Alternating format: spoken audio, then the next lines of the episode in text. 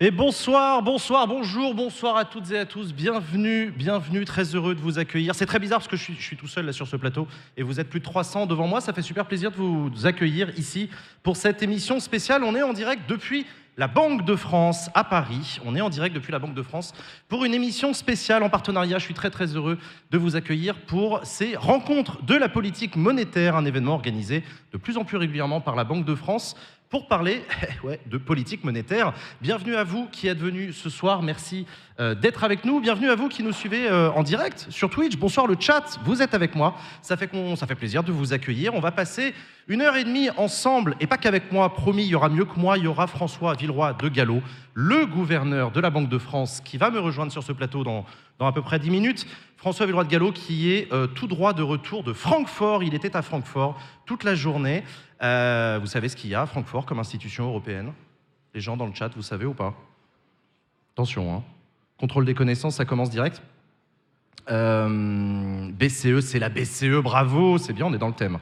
Extraordinaire. Bien. Vous avez parfaitement raison, c'est bien la Banque Centrale Européenne qui se réunit à Francfort et c'était le cas aujourd'hui. On va parler avec François Villeroy de Gallo, on va parler de la Banque de France. On va parler de la Banque de France, à quoi elle sert, euh, comment elle fonctionne. Euh, vous êtes qui, François Villeroy de Gallo À quoi vous servez? Comment vous prenez vos décisions? Qu'est-ce qui a été décidé aujourd'hui à, Francfort? Et surtout, comment est-ce qu'on mène une politique monétaire et comment est-ce qu'on lutte contre le phénomène d'inflation qu'on connaît euh, assez bien? Ça va être ça le menu du jour aujourd'hui. Petite question pour vous dans le chat, puisque vous êtes avec moi. Comment vous vous sentez niveau économie? Vous êtes comment? Vous êtes quel niveau? Vous êtes Il y a peut-être des bacheliers qui ont qui ont révisé pour le bac euh, d'éco. Vous me dites. Vous avez pris quoi comme sujet au bac d'éco Euh, 4 sur 10, 0, 0 sur 20, nul, 0. Marxiste, ouais, ça marche aussi. Euh, 3 sur 10, 0, pauvre, ouais, nul, 0,5, moins 100, nul. Bon, ok. Ça fait plaisir parce qu'on est ensemble, les amis. Euh, moi aussi, hein, je ne vais pas vous mentir, j'ai dû euh, repréparer cette émission euh, avec vous. J'ai relu la Bible, évidemment. J'ai relu la Bible. Vous l'avez, la Bible. Tout sur l'économie. Le livre du copain Eureka, euh, qui est en face de moi. Il est beau comme un dieu. Euh, merci d'être venu. D'ailleurs, je l'ai eu au téléphone tout à l'heure. Il m'a aidé à préparer cette émission. Euh, il m'a aidé à préparer cette émission parce que moi, j'en avais bien besoin. Donc, au menu du jour, les amis, on va échanger avec François Villeroy de Gallo, le gouverneur de la Banque de France. On va discuter de sujets techniques, mais je lui ai demandé, et il m'a dit qu'il était chaud, pour vulgariser au maximum, vous expliquer, essayer de comprendre. Vous avez vu peut-être en milieu d'après-midi un article qui est tombé, plusieurs articles qui sont tombés, c'est la news du jour. La Banque Centrale Européenne remonte les taux directeurs. Euh, voilà, si vous avez rien compris à ce que je viens de dire, vous êtes au bon endroit, soyez les bienvenus. C'est exactement la bonne émission puisqu'on va essayer de vous expliquer pourquoi cette information est importante, pourquoi vous auriez dû cliquer sur cet article et le dire et le lire. Ça veut dire quoi augmenter les taux directeurs, pourquoi on le fait, comment on prend cette décision? Et quel effet ça va avoir? Et quel effet on voudrait que ça ait?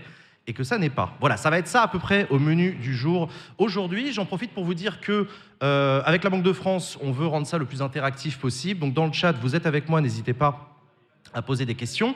Vous aussi, dans la salle, vous allez pouvoir questions- poser des questions. On s'est dit que les 30 dernières minutes, on allait se les réserver pour discuter, euh, euh, pour discuter ensemble.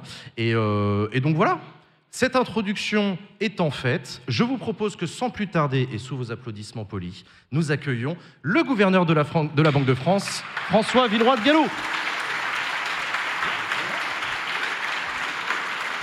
Bonjour, monsieur le gouverneur, bonjour. Bonjour Jean Massier. Comment allez-vous? Écoutez, je vais bien, j'arrive juste de Francfort, vous en parliez à l'instant, C'était sympa? Parce qu'il y avait, c'est toujours très sympa, mais c'était utile, surtout parce qu'on a beaucoup travaillé pendant Bah oui. deux jours le Conseil des gouverneurs de la Banque Centrale Européenne, autour de Christine Lagarde.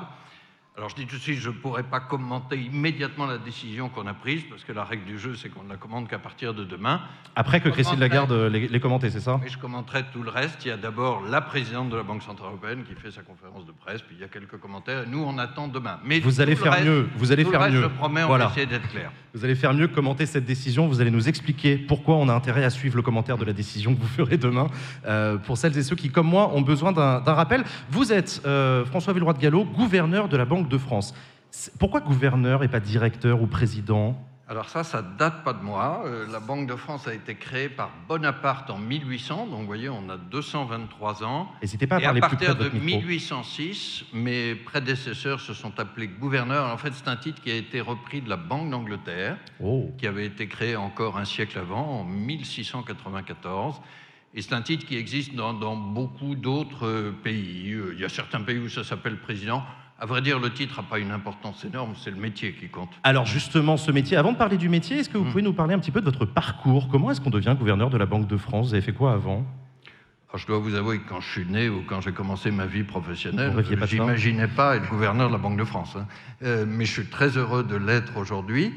Euh, moi, j'ai fait un parcours, euh, voilà, j'ai fait des études d'ingénieur et puis ensuite, j'avoue que je suis passé à l'ENA, voilà. mais- Ça arrive à des gens bien, c'est pas grave. oui, oui, je crois au service public. J'ai passé dans le service public à peu près les deux tiers de ma longue vie professionnelle, parce que j'ose pas vous dire quand elle a commencé. Euh, et la première partie, c'était beaucoup à Bercy. Le ministère de l'économie et des finances, voilà, donc. euh, Le ministère de l'économie et des finances. Je me suis beaucoup occupé d'Europe déjà, et auprès euh, de Pierre Bérégovoy, notamment de la négociation qui a donné naissance à l'euro. Ça, Ah. au début des années 90. Donc, vous voyez, ça fait longtemps que je m'occupe de l'euro. Euh, et puis, euh, ensuite, j'ai même été directeur général des impôts. Bon. Euh, et puis, j'ai fait un passage de 12 ans en entreprise et je suis revenu dans le service public quand on m'a fait l'honneur de me nommer à la Banque de France. Ça, c'était il y a 8 ans. Alors, pour nommer un gouverneur de la Banque de France, Alors on allait y venir justement. Comment est-ce qu'on devient gouverneur de la Banque de France? Qui alors, vous nomme? euh, C'est le président de la République qui propose. Ouais. Euh, à l'époque, François Hollande, et puis j'ai été renouvelé sur proposition d'Emmanuel Macron il y a maintenant un an et demi.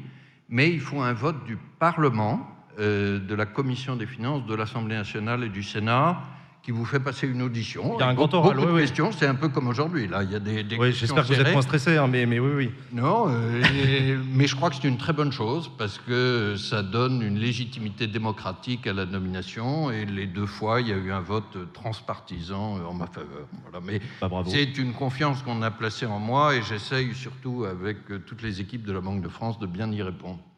Euh, avant, de parler du, avant de parler de la Banque de France, parce que ça va quand même être le sujet qui va nous occuper pendant un, pendant un paquet de temps, euh, euh, ça consiste en quoi le métier de, justement de gouverneur de la Banque de France? Là, vous revenez de Francfort, donc vous passez du temps avec Mm. vos confrères et consoeurs euh, de, de- des autres pays, avec Christine Lagarde à la Banque Centrale Européenne. En France, qu'est-ce que vous faites quand vous êtes à Paris? Vous rencontrez qui? Comment Ça consiste en quoi? Oui, j'aurais tendance à dire, je n'ai pas d'emploi du temps euh, type, mais il doit y avoir à peu près trois tiers. Alors les tiers sont inégalement répartis. Il y a effectivement un tiers à Paris autour de mon bureau. Alors là, je rencontre beaucoup les équipes de la Banque de France. euh, on rencontre des économistes, on rencontre des entrepreneurs pour essayer d'apprécier le mieux possible la situation économique, l'inflation dont on va parler, comment on traite Ouais. cette maladie. Il y a un tiers euh, en dehors de France, on a parlé de Francfort, mais il y a beaucoup de réunions internationales parce que ces sujets sont très internationaux. Donc je vais aussi à Bâle, à Washington, où rencontrer mes, mes collègues. Et puis il y a un tiers, et j'y tiens beaucoup, peut-être un petit tiers, mais sur le terrain, dans tous les départements, parce que la Banque de France a une succursale dans chaque département. Et ça, c'est pour nous, c'est être au plus près des Français, de ceux qui ont besoin de nous pour le surendettement, et des entreprises et des PME. C'est ce que j'allais vous demander. Voilà, vous ça, c'est un gros ouais. avantage. Vous voyez, quand j'arrive à Francfort autour de la table, il y a ceux qui ont leurs chiffres, leurs modèles, etc. Tout ça, c'est important, c'est la discussion avec les économistes. Mais le petit plus que j'ai comme gouverneur de la Banque de France, c'est que j'ai aussi l'expérience des chefs d'entreprise. D'accord, ok. Donc vous rencontrez, euh, vous rencontrez tous ces gens-là. Là, ici, on est aux rencontres de la politique euh, monétaire. De la... Oui, on est aux rencontres de la politique monétaire. Oui, oui. Pourquoi vous avez décidé d'organiser ces événements de plus en plus régulièrement? En plus, je crois qu'il y a eu un boost euh, impulsé au niveau a- de la BCE, je crois. Nous, nous avons, euh, avec la direction de la communication de la Banque de France, Fabrice Hermel et ses équipes, avec la direction générale des, des études économiques, c'est Olivier Garnier et Marie-Laure Baru-Etterington qui sont là, et puis toutes leurs équipes, on a décidé ça depuis 2021. En fait, c'est la troisième édition. Ouais. Pourquoi on a fait ça? Parce que euh, je crois que la politique monétaire, on ne va pas se raconter d'histoire, c'est un peu mystérieux pour la plupart de nos concitoyens. Oh oui. Euh, et ça peut même apparaître rebutant, euh, voire faire un peu peur. Or, en fait, ça touche beaucoup à la vie quotidienne, à travers les taux d'intérêt, hein, vous les citiez tout à l'heure. Et puis surtout, maintenant, c'est un remède essentiel face à la maladie qu'est l'inflation. Quelquefois, je dis en souriant, mais c'est vrai autant avec ma propre famille ou mes amis, que quand on parle d'inflation, il y a 98% des Français de toute génération qui disent Ah oui, ça, ça nous intéresse, c'est important. Bah oui, quand Et même. oui. quand on parle de politique monétaire qui est le remède à l'inflation, là, il y a 98% des Français qui disent je ne sais pas ce que c'est. Enfin, je, je simplifie un peu, mais on a voulu aller à la rencontre des Français, écouter leurs questions, leurs suggestions, et puis nous obliger, nous, à parler de notre matière, manière assez technique, mais en parler un terme simple. Alors vous jugerez si on y arrive. On va y arriver. Je crois que grâce à vous, on essaye de progresser. On va y arriver. Et, c'est euh, très important parce que nous sommes indépendants pour mener cette politique monétaire, mais on doit des comptes aux Français. Hein. Alors, c'est une façon pour nous de rendre des comptes. Justement, euh, euh, je précise que donc ici on est à Paris, mmh. ici au siège de la Banque de France pour ces rencontres de la politique monétaire. Vous allez aussi aller en région, euh, je crois, rencontrer aussi les Français. Voilà, j'ai même été à Dijon fin mai cette année. On les a lancés en dehors de Paris et ensuite on ira dans toutes les autres régions. Voilà, donc à retrouver sur le site internet de la Banque de France hein, si vous mmh. voulez participer vous aussi et venir et venir vous rencontrer. vous l'avez dit, les sujets économiques c'est un sujet important. Il y a beaucoup de Français qui viennent du coup vous parler, qui s'interrogent beaucoup. Vous sentez une appétence euh, sur les questions de politique monétaire, c'est peut-être vite dit comme ça, mais à, minima de sujets économiques. Oui, j'ai l'impression qu'on en parle beaucoup. Euh, non, je crois que vous avez raison sur les sujets économiques. Il y a beaucoup de questions de nos concitoyens, parce que c'est très important dans leur vie. Hein. Le, pouvoir d'achat, l'inflation, le chômage, la capacité d'emprunt, tout ça, c'est des sujets économiques, mais qui touchent au projet de chacun. Euh, et Bon, il se trouve qu'on fait ça de temps en temps à travers les médias, on fait ça à travers des rencontres comme aujourd'hui, on fait ça à travers des documents qu'on met en ligne. Je pense qu'un des plus grands services qu'on peut rendre, c'est pas le seul, mais un des plus grands services qu'on peut rendre, c'est d'essayer de rendre l'économie à peu près simple et compréhensible, sans, sans, nier les questions qui peuvent se poser, les hésitations. Il y a des débats hein, autour ah bah, de l'économie. C'est même ça qui est intéressant. Il n'y a pas de loi économique toujours écrite à l'avance mais je pense que la Banque de France a progressé en la matière. Et je le disais tout à l'heure, on est indépendant, ça je crois que ça fait partie de notre crédibilité pour expliquer l'économie. On n'est pas là pour vendre les thèses euh, du gouvernement ou de l'opposition ou de tel parti politique, encore moins les thèses de tel intérêt privé. Nous nous disons ce que nous savons, de temps en temps ce que nous ne savons pas et ce que nous croyons. Alors, vous avez parlé à trois reprises déjà de la maladie qu'est l'inflation. On rappelle, en économie basique, l'inflation, c'est l'augmentation des prix. C'est la base de la base. Et ça, c'est quelque chose, effectivement, que tout le monde constate. Vous, dans le chat, là, qui êtes avec nous en direct, euh, euh, vous, vous avez dû le voir autour de vous. D'ailleurs, je vous pose la question, est-ce que vous avez vu les prix augmenter? Sur quoi est-ce que ça vous a marqué? Le plus, on en parle énormément en ce moment, il y, a des, il y a des sujets autour du pouvoir d'achat, ça c'est la traduction mmh. des politiques économiques du côté du gouvernement et ses débats au Parlement. Euh, et, euh, mais dans le quotidien des Français, on sait que ça touche assez prioritairement aussi les jeunes qui en souffrent. C'est pas seulement les gens qui achètent de l'immobilier, c'est pas seulement les gens qui achètent des choses rares, c'est aussi absolument tous les jours la nourriture, la viande. Il y a beaucoup de choses, ouais, la viande, le poisson, les kebabs, les pizzas, ouais, c'est vrai. Euh, le prix du beurre et de la viande, le fromage, ouais, ouais, non, c'est vrai. Les légumes aussi. Ouais, donc sur les, sur les consommations, de, sur, sur les biens de consommation absolument quotidiens. Est-ce que c'est bien défini ça, de dire que l'inflation, c'est l'augmentation des prix dans les magasins quand on fait... Euh, oui, oui, je crois que c'est bien défini. Alors j'ajouterais juste, c'est l'augmentation moyenne des prix depuis un an. Et selon les moments, il y a des prix qui augmentent plus que d'autres. J'ai trouvé la réponse rapide au chat là très intéressante, c'est qu'effectivement la plupart ont répondu sur de l'alimentation aujourd'hui, parce que c'est l'inflation la plus forte. Peut-être que si on s'était retrouvé l'année dernière et qu'on avait posé la question, beaucoup auraient répondu le prix à la pompe ou le chauffage, etc. L'énergie, ça touche, ça touche peut-être un peu moins les jeunes, mais souvenez-vous, l'année dernière, c'était surtout une inflation de l'énergie. Cette année, ce qui augmente le plus, c'est les prix alimentaires, à peu près autour de 15 alors, j'ai dit inflation, augmentation moyenne des prix, parce qu'il y a d'autres choses qui, heureusement, augmentent moins. En moyenne, aujourd'hui, l'inflation en France, elle est autour de 6% dans la définition que nous prenons, nous, qui est une définition européenne harmonisée. Et hein. en comparaison avec Et 6%, c'est trop. Alors aujourd'hui, il se trouve que l'Europe la France est à 6,0 et l'Europe à 6,1. Donc, vous voyez, on est très oui, on va proche. Primer, ouais. Euh, on sort juste d'une période où, euh, jusqu'au début de cette année, l'inflation était beaucoup moins forte, heureusement, en France qu'en zone euro. Mais de toute façon, 6%, c'est trop. Et donc, notre objectif, et c'est presque notre engagement, hein, je le dis, c'est de ramener l'inflation vers 2% d'ici 2025 au plus tard. Euh, pourquoi 2% Parce qu'on pense que c'est la bonne euh, température d'équilibre de, l'économie. Il y a eu toute une période où on ne parlait pas du tout d'inflation. Bah oui. On n'aurait probablement pas fait cette émission. Bah non. Euh, et même l'inflation était trop basse, hein, en dessous des 2%. Trop basse? C'est possible d'être trop bas Oui, c'est trop bas parce que, alors, Si vous me laissez une minute, Je on a parlé de maladie. On a parlé de maladie. Je crois que je vais prendre cette image-là. Allez-y. Euh, 2%, c'est la bonne euh, température d'équilibre de l'économie, comme euh, 37 degrés, c'est la bonne température du corps. Et si je prends l'image de la température du corps, si notre température est en dessous de 37 degrés, ça, ça peut être une très mauvaise chose. hein. C'est l'anémie, etc. Donc quand l'inflation est trop basse, il faut stimuler l'économie, abaisser les taux d'intérêt. Nous avons fait ça euh, beaucoup euh, dans les années précédentes. Il y a même une maladie assez grave qu'on appelle la déflation. Euh, alors, on a réussi à éviter la déflation. C'est quoi, c'est la baisse des prix La déflation, oui, c'est quand il y a baisse généralisée des prix et des salaires. J'ai du mal à voir. Ah oui, et des Oui, salaires, c'est voilà. ça. j'ai- J'allais dire, là, j'ai du mal à voir où est le problème. ça, mais ça, oui. ça veut dire que l'économie recule chaque année, c'est une très mauvaise chose. Alors, il se trouve simplement que depuis presque deux ans, hein, depuis l'automne 2021, on est passé de l'autre côté, c'est-à-dire qu'on est passé au-dessus des 2%. Et là, je continue mon image euh, du corps. Ça, c'est la fièvre, c'est la surchauffe. Et dans ce cas-là, il faut calmer un peu. On remonte les taux d'intérêt.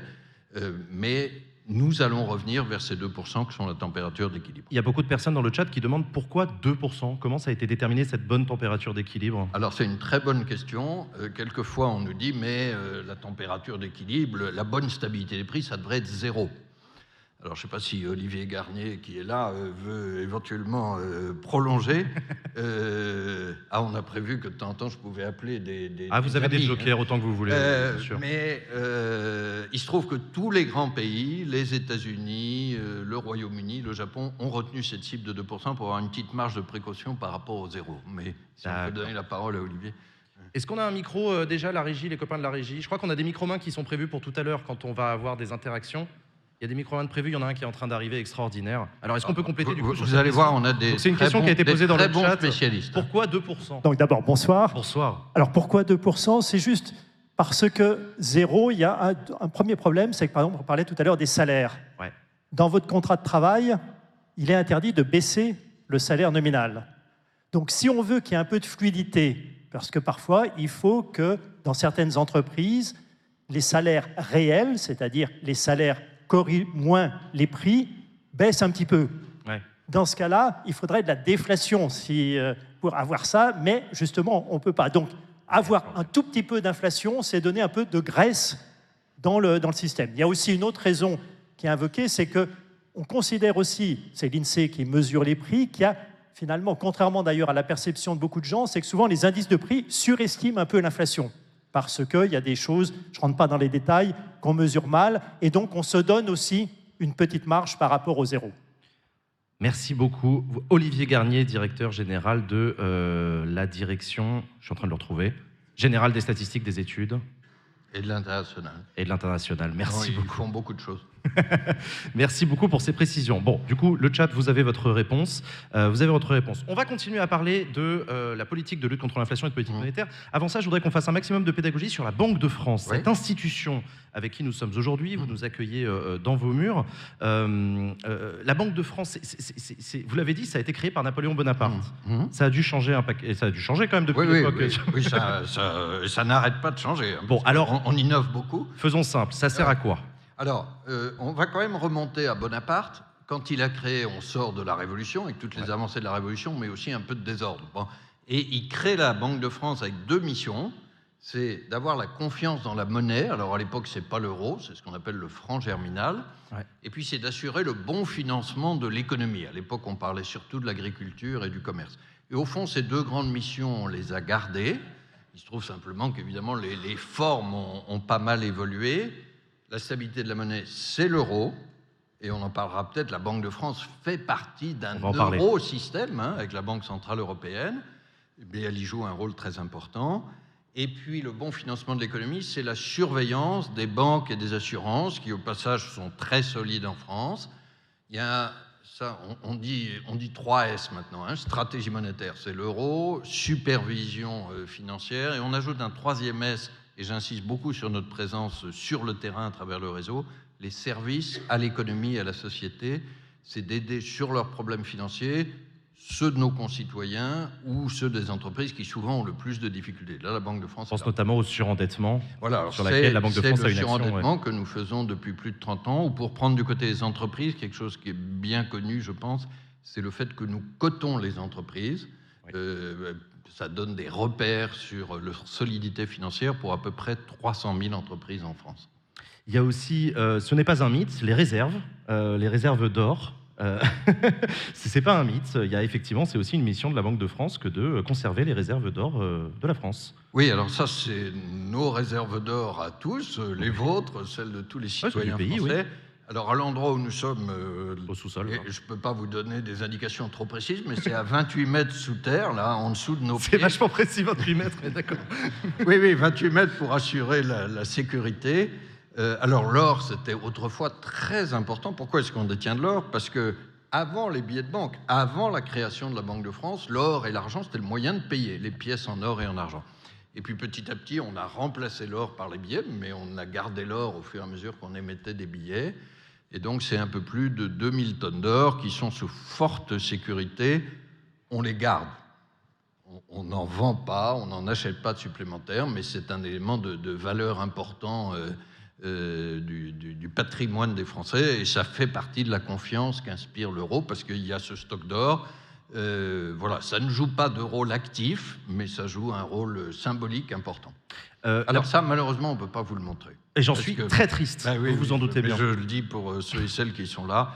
Là, il y a des considérations de On sécurité. peut pas voir, ouais, et on peut même pas toucher non plus, encore Ouais. moins.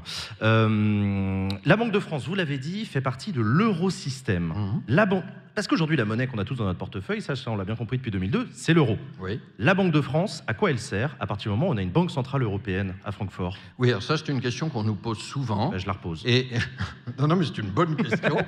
Et la- réponse, c'est que j'ai j'ai employé ce mot d'eurosystème, c'est que notre monnaie partagée, hein, 350 millions d'Européens, elle repose sur un système fédéral. Alors il y a un centre à Francfort. Euh, dans la, la tour de l'euro, j'étais au 41e étage encore ce matin avec euh, Emmanuel Assouan qui, qui est là-bas, et qui est notre directrice générale des opérations. Euh, et là, on réunit le Conseil des gouverneurs sous la présidence de Christine Lagarde. Et on décide ensemble. Donc déjà, je, je suis partie prenante de C'est la un système décision. fédéral, donc c'est. Mais, mais évidemment, la décision, elle est préparée par toute une analyse.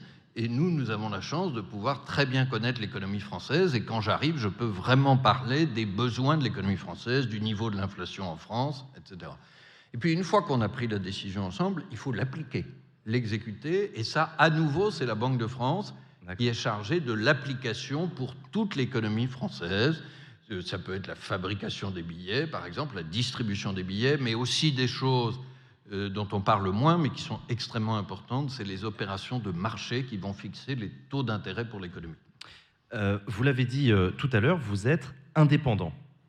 Mais indépendant de quoi? Vous avez dit tout à l'heure que vous étiez nommé sur proposition du président de la République et validé par euh, la, commission, euh, les commissions des, des chambres du Parlement. En quoi la Banque de France est-elle indépendante? À qui est-ce que vous rendez des comptes? Alors, nous rendons des comptes aux Français et euh, je dirais que la meilleure expression des Français, c'est sans doute le Parlement. Bah oui. Je vais régulièrement devant la Commission des finances, de l'Assemblée nationale ou du Sénat euh, pour dire comment, par exemple sur la question de l'inflation, aujourd'hui, comment nous voyons les choses et les progrès que nous faisons dans la lutte contre l'inflation. D'une certaine façon, ce qu'on fait aujourd'hui à travers les rencontres de la politique monétaire ou euh, des interventions dans la presse, ça fait aussi partie du rendu compte. Ça, c'est de la transparence. Voilà. Mais est-ce que le Ouais. Parlement peut vous euh, tordre le bras? Est-ce que le Parlement peut vous Non. imposer une politique? Non. Voilà, Alors, donc. Non, alors peut-être pour rester sur cette question d'indépendance. oui. Euh, D'abord, j'ai dit que j'ai été nommé selon un processus démocratique. Euh, L'indépendance, c'est pas la tour d'ivoire. Nous ne nous auto-investissons pas ou nous nous auto-nommons pas. Euh, par contre, une fois qu'on a été nommé, et à partir de- des questions hein, que je vous citais tout à l'heure, là, nous pouvons décider des choses nécessaires pour assurer la bonne inflation. Pourquoi est-ce qu'il y a cette indépendance? Parce que quand il y a trop d'inflation, il faut monter les taux d'intérêt, hein, ce qu'on Mhm. disait tout à l'heure. Et monter les taux d'intérêt, c'est pas toujours une décision très populaire. J'imagine qu'on va en parler. On va en parler. Ça veut dire des crédits immobiliers plus chers, par exemple.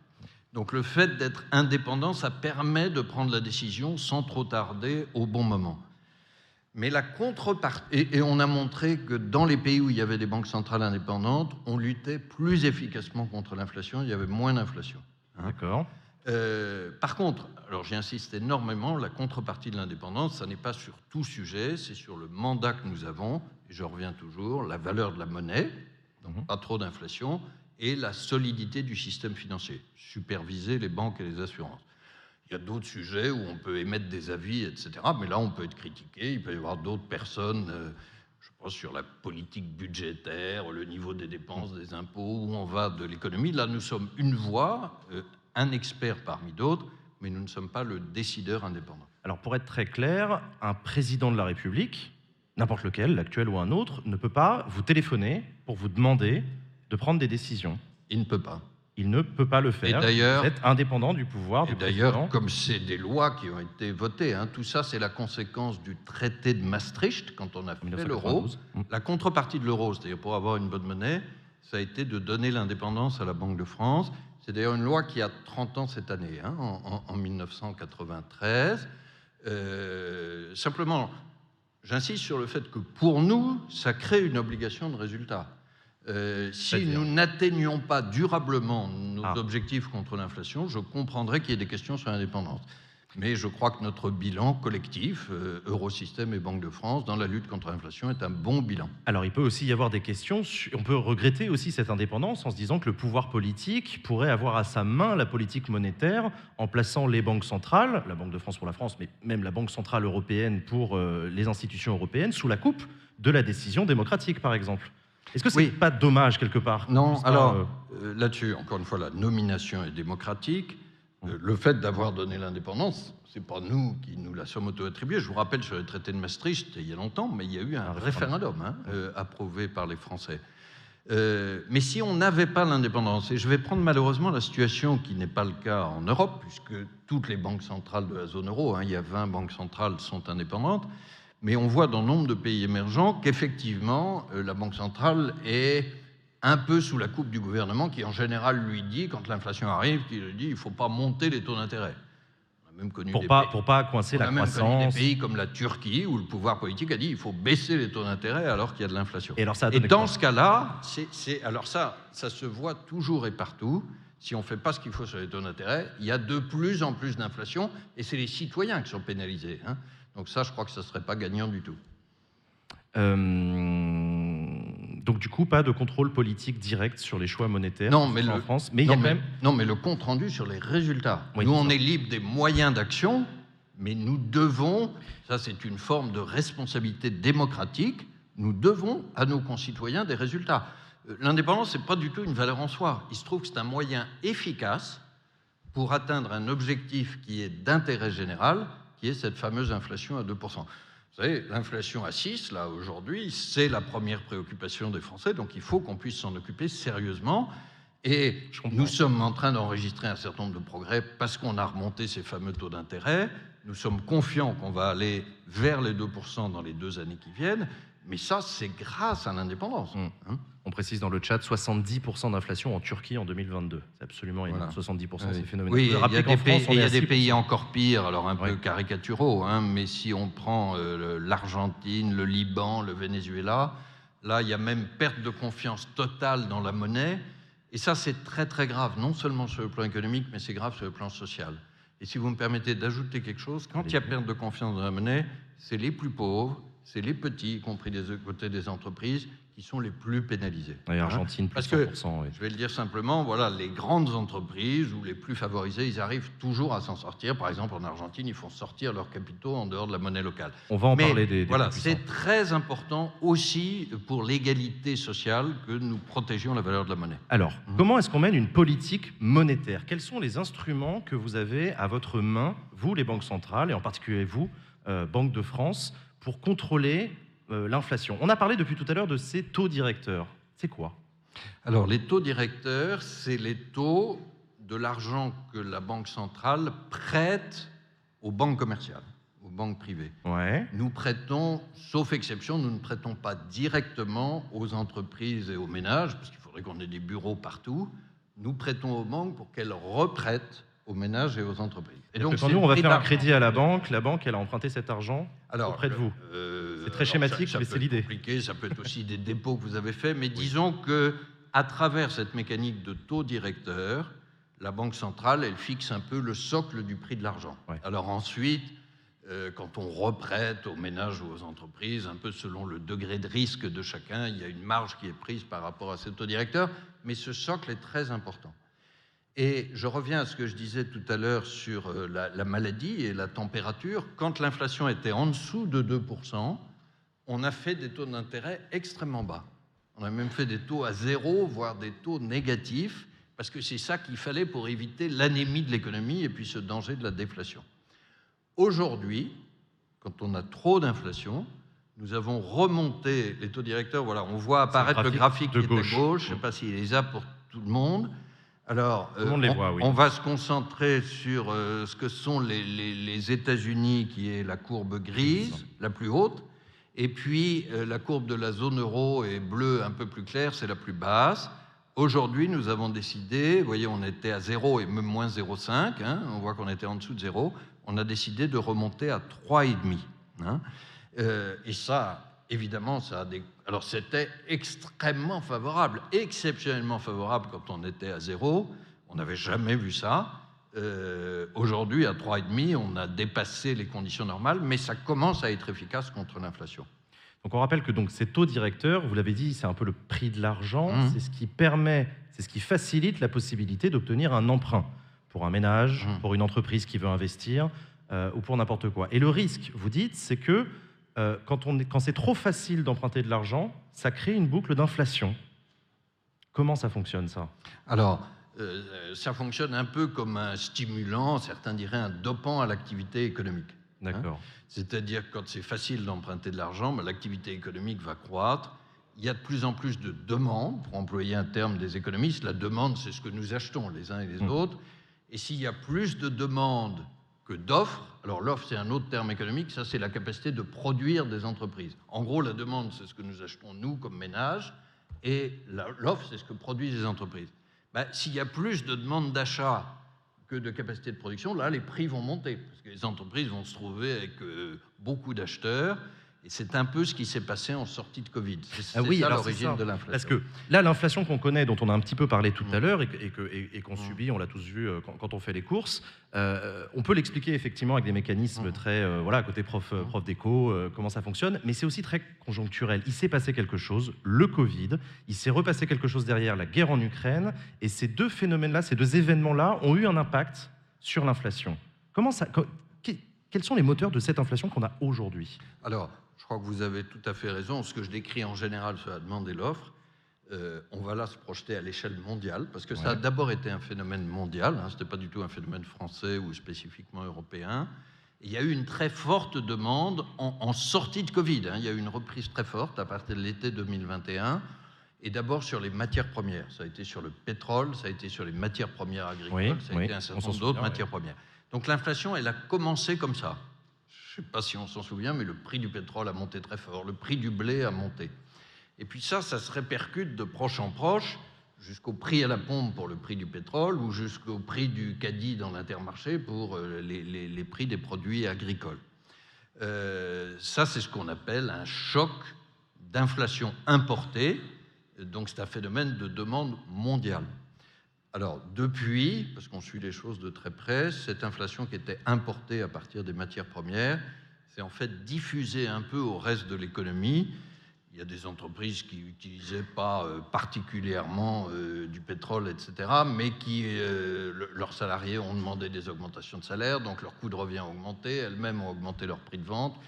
L'inflation, c'est une maladie un peu contagieuse. Hein. C'est-à-dire quand il y a euh, un prix qui commence à monter dans l'économie, j'ai parlé des matières premières, mhm. ça se diffuse au reste des secteurs. Et maintenant, on a une inflation qui n'est pas seulement plus haute, ça c'était le phénomène depuis l'été 2021, mais qui est devenue plus large et c'est ça qu'on traite bien avec la politique monétaire. Pourtant, il y a quand même eu un phénomène de croissance dans la reprise post-Covid. Mmh. On a connu une croissance assez exceptionnelle, mais mmh. un rattrapage. Euh, est-ce qu'il n'y a pas aussi une inflation qui est euh, euh, le fait d'entreprises qui refont leurs marges, voire même qui profitent de l'inflation pour augmenter les prix discrètement? Alors, vous avez raison de poser la question, c'est un point évidemment très sensible. Hein alors, ce n'est pas nous qui fixons les marges et les prix des entreprises, c'est-à-dire pas nous non plus qui fixons les salaires. Hein. On vit en économie décentralisée. On peut agir mais, sur les salaires. Mais nous, on regarde les chiffres. Hein. Alors, quand on regarde la France par rapport aux autres pays européens, en France, les marges globalement n'ont pas augmenté. Elles ont même un peu baissé en, en 2022. Euh, c'est pas le cas d'autres pays européens, c'est pas le cas non plus aux États-Unis. D'accord. Euh, alors, il semble que les choses sont en train de se, corriger, ils ont une politique, se- oui, se ouais. corriger un peu. Euh, quand il y avait cette demande très forte, on revient toujours sur ce que je disais tout à l'heure. hein. Mm. Si vous êtes une entreprise, vous avez pas mal d'acheteurs en face de vous, ben vous avez tendance à augmenter vos prix. hein. parce que euh, c'est comme ça que vous allez euh, choisir entre vos acheteurs, c'est ceux qui paieront le plus cher. Mais aujourd'hui, ça tend à se calmer un peu. Pour autant, il faut un peu regarder entreprise par entreprise ou secteur par secteur. Alors, est-ce que l'inflation, c'est dans tous les secteurs de la même manière? Alors, euh, pour vous citer deux secteurs qui sont connus, sur le secteur de l'énergie ou Bah sur oui. le secteur des transports maritimes, là, il y a eu une- un comportement des marges assez... euh, Ah bah on peut le dire, le, tonique. le président, de la- c'est très joliment dit, le président de la République prend moins de pincettes que vous, il a lui-même annoncé une taxation exceptionnelle des super profits des énergéticiens, tellement euh, bon, bah, ils sont faits d'argent Mm. euh, sur le- sur l'inflation. Donc, euh, donc oui, tous les secteurs d'économie ne sont pas touchés de la même manière, Non. par les mêmes phénomènes Non, d'inflation. non, il y a, il y a- il y a, pas mal d'entreprises qui ont souffert en sens inverse, hein, c'est-à-dire qui, qui voient leurs coûts augmenter plus que leur prix de vente. Donc, il faut un peu se méfier des généralisations, mais ça fait partie du problème. Ce n'est pas la seule cause du problème, mais ça fait partie du problème. Bon, mais Mm. une entreprise donc, qui a euh, plus de demandes que d'offres pourrait aussi décider de produire davantage. Est-ce qu'il n'y a pas aussi un risque de choisir, de préférer, par anticipation, du- d'un risque de, je sais pas, de décision de la Banque Centrale Européenne, de se dire, euh, tiens, est-ce qu'on n'augmenterait pas nos prix pour laisser passer la Non, non. vague? Euh, je crois que vous avez tout à fait raison. Là, Jean Massieu, on va vous recruter à la Banque de France. C'est gentil, c'est Non, gentil, non, j'ai déjà un travail un- extraordinaire. Prenez-le comme un compliment. Euh, dans cet équilibre que j'évoquais entre la demande et l'offre, une très bonne réponse, c'est d'augmenter l'offre, c'est-à-dire de produire plus. Bah, la seule exemple. chose, c'est que ça prend plus de temps. Si vous êtes un une entreprise alors. en général et pour produire plus, il faut que vous construisiez une usine et ou que vous recrutiez et que vous formiez des gens, ça prend un an, deux ans, trois ans. Il y a peu d'entreprises qui peuvent immédiatement produire beaucoup plus. Et donc, dans la lutte contre l'inflation, ça c'est l'aspect qu'on oublie un peu, c'est pour ça que j'aime bien votre question. Il se trouve que j'ai envoyé une lettre au président de la République, ça s'appelle comme ça, à la fin Absolument. du mois d'avril. Elle, elle est en ligne et je... Voilà, si, si Je ne sais pas si on peut l'afficher, je ne sais plus si on l'a, euh, mais, mais je, en, en je tout l'ai lu. cas, oui. vous la trouverez sur le site de la Banque de France. On a commencé en parlant de politique monétaire, des raisons de l'inflation, mais on a terminé en disant comment est-ce qu'on fait pour muscler la capacité d'offre de l'économie française. Et ça, c'est la meilleure réponse, parce que non seulement ça diminue l'inflation hein, en augmentant les, biens disponibles, les biens et les services, mais en plus ça augmente l'emploi, ça augmente la production, ça augmente le pouvoir d'achat. Et donc je crois que c'est important que dans notre débat collectif, on parle aussi de cette stratégie de musculation de l'économie française par l'investissement numérique, la transition écologique, par le travail. Tout ça, c'est des choses qui prennent plus de temps, mais qui peuvent être le- le- la vraie sortie par le haut de la crise inflationniste. Dans votre courrier au président de la République, vous parlez également du quoi qu'il en coûte, le Mhm. fameux surnom maintenant de cette politique d'aide massive de l'État et des pouvoirs publics auprès de l'économie pendant la crise du Covid. Euh, Est-ce que vous partagez l'analyse du président de la République qui est qu'il faut arrêter avec le quoi qu'il en coûte euh, parce qu'on s'est habitué à pas assez travailler? Je caricature un peu ses propos, à peine. Non, moi, je n'ai pas à commenter les propos du président de la République, mais Vous êtes indépendant? Euh, euh, oui, oui, ça, on est indépendant et on y tient. Donc je vais dire ce qu'on dit nous. Euh, le quoi qu'il en coûte, c'était associé à un choc exceptionnel, comme on n'en avait jamais connu, c'est le Covid. C'est assez rare que la Banque de France dise qu'il faut à un moment donné augmenter les déficits et la dette, parce que nous, on est plutôt du côté de la gestion sérieuse et d'habitude, Rigoureuse. nous alarmons de la dette. On va y revenir. La On France a revenir. trop de dettes. Ah. Mais à ce moment-là, à ce moment-là, je reviens sur mon image du corps physique.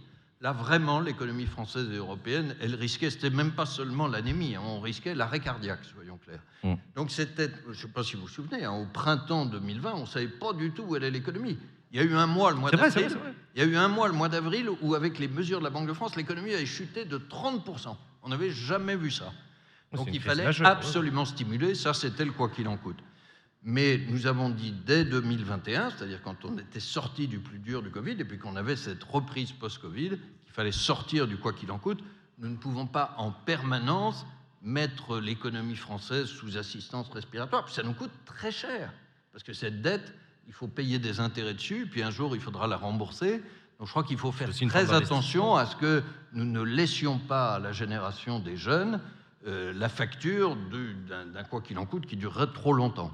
Vous l'avez dit, 6% euh, d'inflation euh, en moyenne sur l'année. On a appris hier euh, l'augmentation du point d'indice des fonctionnaires à 1,5% au 1er juillet. Quand on se met dans la tête d'un fonctionnaire, on comprend tout à fait que les calculs sont pas bons. Je vais y perdre. Je me fais avoir dans l'histoire. Est-ce que vous comprenez que beaucoup de Français se disent que le problème de l'inflation, c'est que mon salaire n'augmente pas autant que le prix de ce que je paye au supermarché? Alors, je ne vais pas faire de commentaires en détail sur les fonctionnaires, mais dans Pas les fonctionnaires dans en détail, non, non, mais mais c'est- dans c'est les un- mesures une annoncées, image, je, une image je dis juste, hein, dans les mesures annoncées, je crois, il y a deux jours, il n'y a pas que l'augmentation du point d'indice. hein, il y a des points d'indice supplémentaires. Il y a des primes donnés, Il y également, a des oui. mesures pour les bas salaires, il y a des primes. Bon. Donc, c'est quand même un paquet assez significatif. Et pas autant que l'inflation. question, elle est, Ma glo- question, elle elle est globalement, globalement sur les salariés. Hmm. Alors, il y a eu heureusement augmentation des salaires. C'est normal que quand les prix augmentent, les salaires augmentent. Il n'y a pas eu de spirale prix-salaire. Alors, je, je reviens sur cette notion parce que ça, pourrait être un vrai risque d'entretien de l'inflation. C'est quoi la spirale prix-salaire? Je vais faire le geste. C'est que les prix augmentent.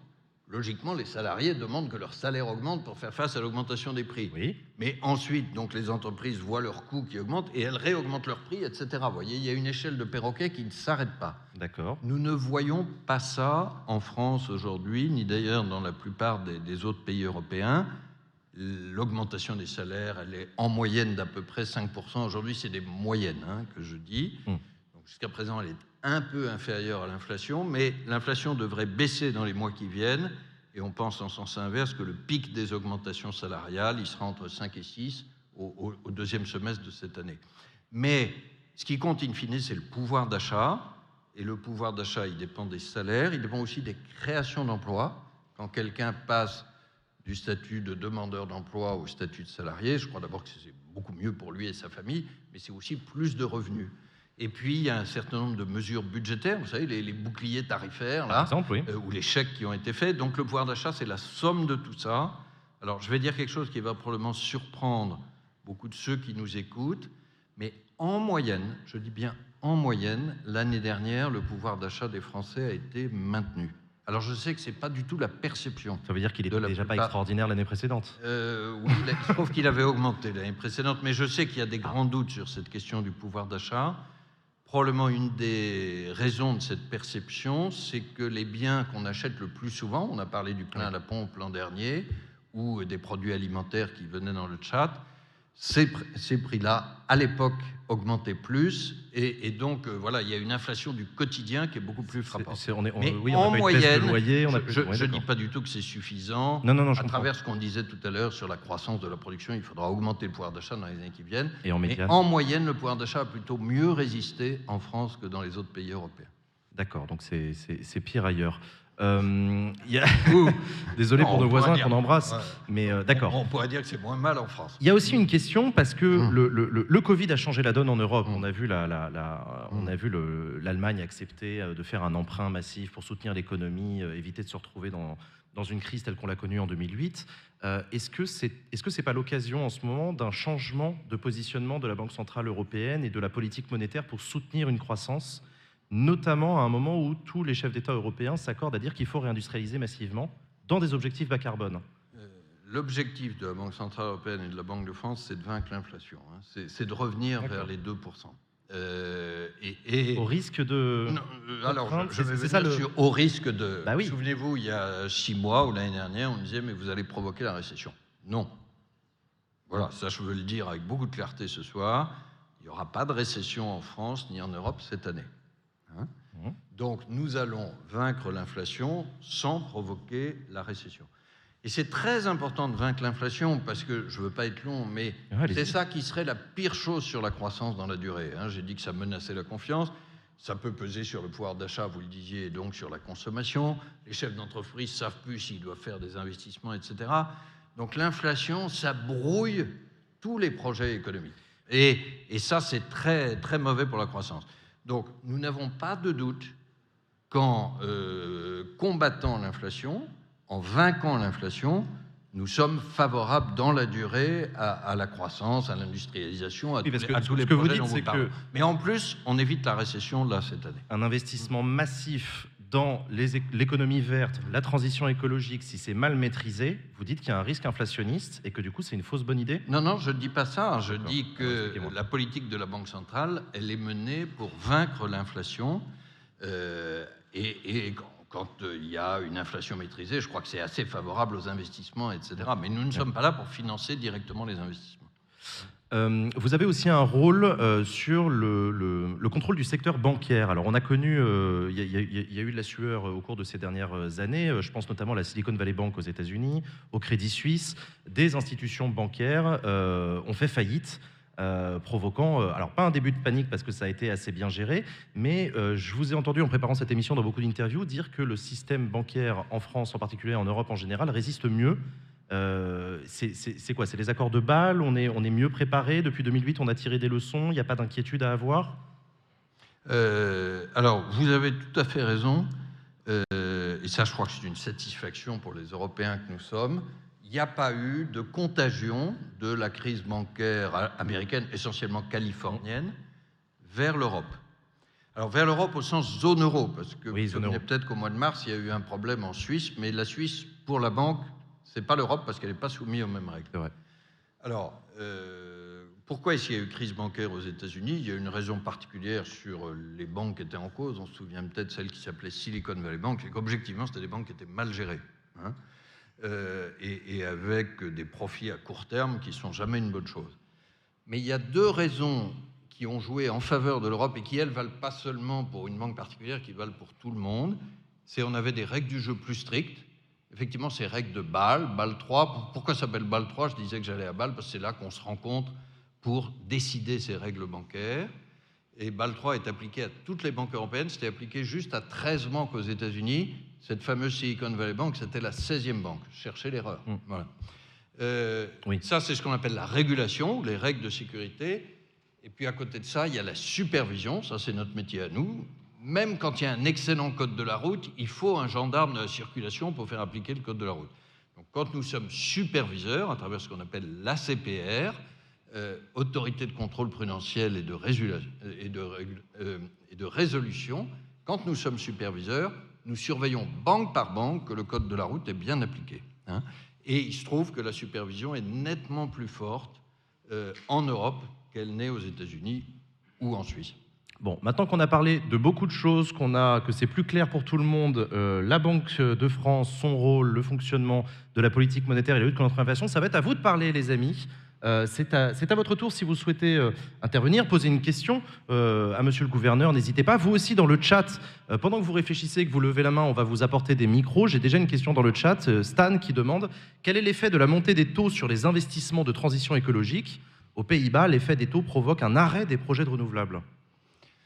Euh, alors, euh, je ne sais pas si l'un des experts qui sont là voudra éventuellement euh, compléter. Nous ne voyons pas aujourd'hui, quand on discute avec les entreprises en France, que ça remette en cause leurs investissements ou leurs projets de transition. Le coût de financement de l'économie, c'est très important. Mais quand vous êtes un chef d'entreprise et que vous décidez un investissement, vous ne le faites pas juste parce que les taux d'intérêt sont favorables, vous le faites parce que vous avez besoin d'augmenter votre production, ce que vous disiez tout à Ouais. l'heure, ou parce que vous êtes convaincu que vous devez décarboner votre production. Et là, je crois, euh, moi je vois beaucoup de chefs d'entreprise, je suis frappé que dans tout secteur, et pas seulement l'industrie, et dans toute taille, et pas seulement les grandes entreprises, ils sont aujourd'hui très convaincus que sur les années qui viennent, ils doivent réussir cette décarbonation. Donc si un jour on peut rebaisser les taux d'intérêt parce qu'on aura vaincu l'inflation, tant mieux. Mais aujourd'hui, euh, la priorité, j'y insiste, c'est de vaincre l'inflation, mais ça n'empêche pas la transition écologique. Alors, est-ce qu'il y a des questions dans la salle? Est-ce qu'il y a déjà des personnes qui lèvent la main? Je vois une main qui se lève ici. N'hésitez pas à demander un micro. On peut apporter un micro ici? Alors, je vais vous demander de vous présenter avec votre prénom euh, au début de votre question. Levez-vous, n'hésitez pas. Ça marche. Euh, donc, bonsoir, je pense que vous m'entendez bien. Ouais. Euh, je m'appelle Paul, Euh, j'aurais une question. Donc déjà, je vous remercie pour la conférence, c'est particulièrement intéressant. Non, non, merci. Je peux vous demander ce que vous faites dans le civil, si j'ose dire? Euh, bien sûr, avec plaisir. Donc, je travaille donc à la Banque européenne d'investissement, qui est donc l'institution de financement de l'Union européenne. Euh, donc, on a des bureaux d'ailleurs à Paris, à proximité. Moi, j'aurais une question donc sur le mandat de la Banque centrale européenne et notamment donc aussi de la Banque de France. Est-ce que vous pensez que le mandat de la BCE devrait évoluer? Pour inclure l'objectif de lutter contre le changement climatique et donc aussi de la Banque de France Merci. François Villeroy de Gallo. Alors, je vais peut-être dire un mot et je proposerais qu'Emmanuel Assouan, qui préside notre centre sur le changement euh, climatique, complète. Euh, il se trouve que nous avons un objectif prioritaire, c'est la stabilité des prix, et puis un objectif qu'on appelle secondaire, mais ce n'est pas péjoratif, enfin, plusieurs objectifs, mais qui incluent l'environnement. Alors, il y a des grands débats pour savoir si ça changerait quelque chose, ça soit au même niveau. Je vous dis ma vue à moi, c'est que nous, nous sommes très actifs sur le changement climatique, même sans le mandat au même niveau, parce que le changement climatique, ça touche déjà l'activité et la stabilité des prix. Et au passage, j'en profite pour dire, on va partager une petite fierté que nous avons, nous, Banque de France, parmi les banques centrales des pays du G20, donc les 20 plus gros pays, ça fait deux années de suite que des ONG, pas nous, classent la Banque de France première d'assez loin en, en banque verte, banque centrale verte engagée contre le changement climatique. Bravo. Mais euh, Emmanuel est encore plus Un qualifié. complément du coup de réponse. Bonjour à tous. Donc un tout petit complément de réponse, c'est juste pour donner un exemple sur euh, comment est-ce que le changement climatique impacte notre mandat. Euh, on parlait tout à l'heure de l'Argentine. L'Argentine, c'est d'abord un pays producteur de matières premières agricoles et euh, qui est normalement un endroit absolument merveilleux. Et la sécheresse qui s'est abattue sur l'Argentine au cours des derniers mois, des derniers trimestres, a complètement ravagé l'ensemble euh, des, euh, des récoltes et fait en sorte que, en réalité, la croissance a diminué euh, de l'ordre de 3 à 4 euh, de façon annuelle. Ça veut dire quoi Une croissance en moins, ça veut dire aussi un choc sur les prix, bien entendu, et bien entendu sur le cours des matières premières agricoles.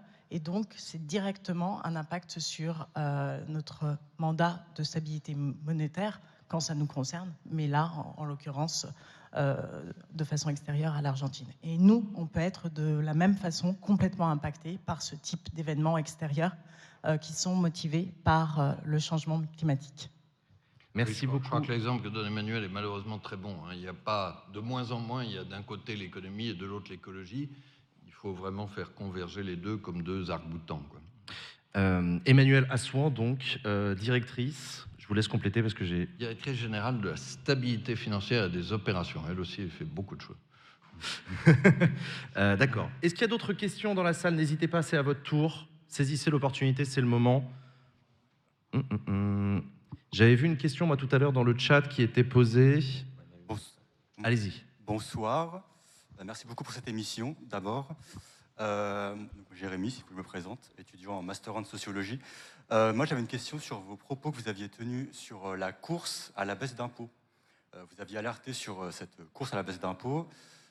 Du coup, j'aimerais avoir votre réaction à la- à l'annonce de- d'Emmanuel Macron sur la baisse de 2 milliards d'impôts pour les classes moyennes et sur ce que vous vous préconiseriez pour, comme politique sur les impôts. Merci. Là, c'est à moi de répondre. Oui, c'est à votre tour. J'aurais bien appelé un ami, mais...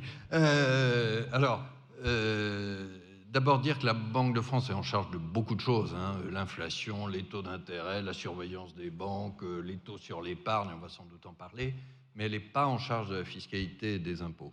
hein. Euh, par contre, j'ai été amené à dire quelque chose à propos de ce qu'on disait tout à l'heure sur la dette publique et les déficits.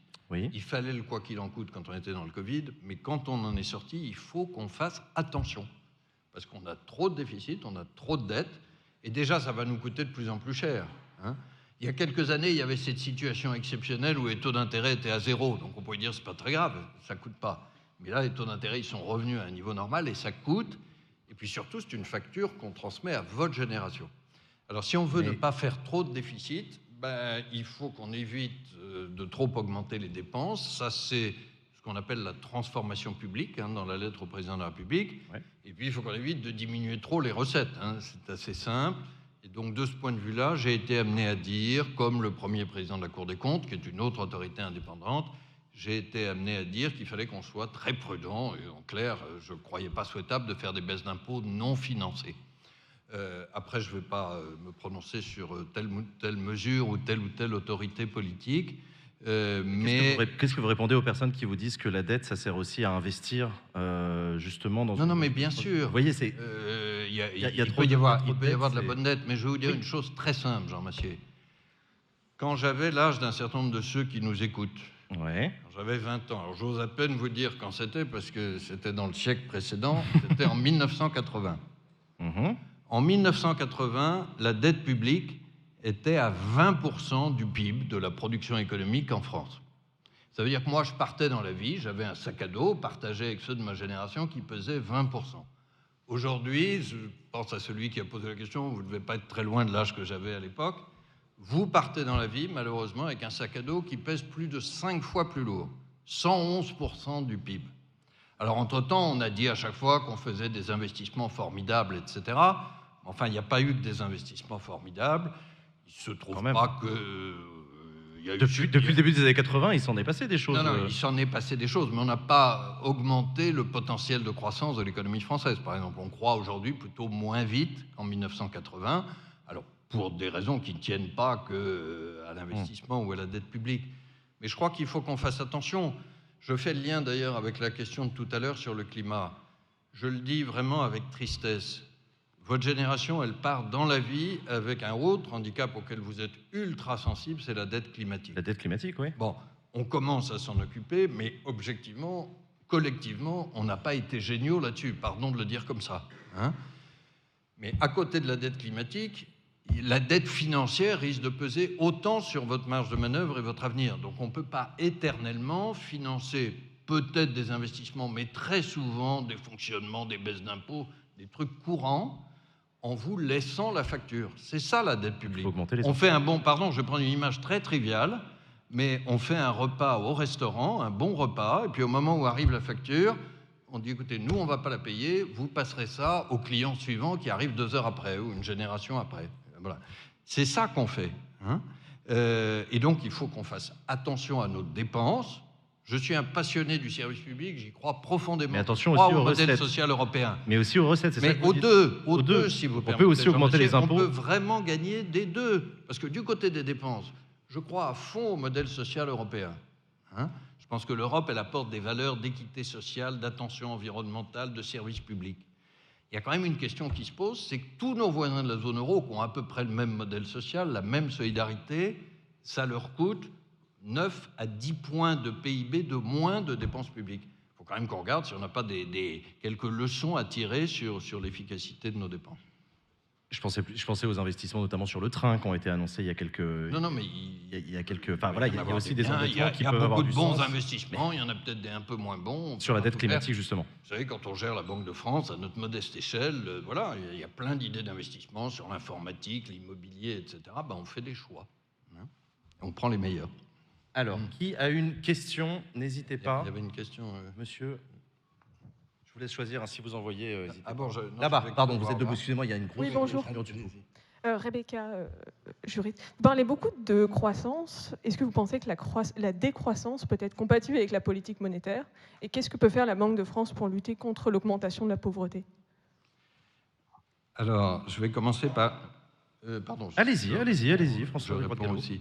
Euh, je vais commencer par la deuxième question, euh, et je crois qu'elle nous est chère euh, autant qu'à vous.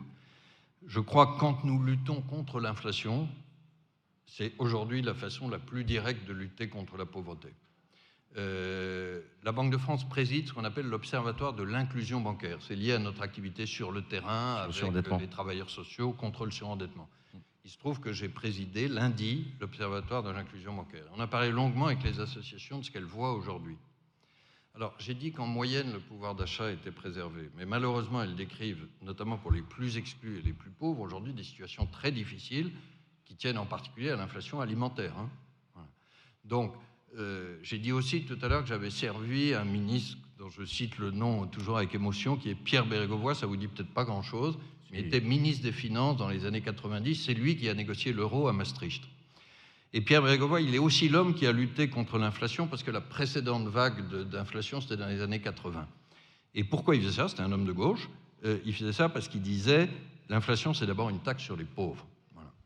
Euh, alors après, quand on augmente la croissance, le potentiel productif, l'emploi, tout ce dont on parlait aussi, je crois que c'est aussi une bonne façon de lutter contre la pauvreté. Quand on lutte contre le surendettement, ce que fait la Banque de France, c'est aussi une, euh, une composante. Nous ne sommes pas en charge ensuite de l'ensemble des politiques sociales. Mais voilà ce qu'on fait, ce qu'on fait nous. Euh, Sur la décroissance. alors sur la décroissance, là, je vais être plus prudent. Euh, et peut-être il faudrait qu'on prolonge le débat. Euh, L'idée de la décroissance, je crois, et l'inspiration me paraît noble, c'est dire si on a moins de croissance, on polluera moins et on traitera notamment mieux le changement climatique. Accessoirement, il peut y avoir l'idée que la croissance, elle profite d'abord euh, aux, aux plus riches et elle accroît les inégalités. Alors là, je dis prudence. Je dis prudence. Je suis conscient que le mot croissance, il est devenu aujourd'hui très ambigu. Il est injustement des- répartie, oui. il peut porter des valeurs négatives. Je ne crois pas à n'importe quelle croissance. Par rapport à ce qu'on disait tout à l'heure sur les transformations à mener, j'ai parlé aussi de la transformation écologique.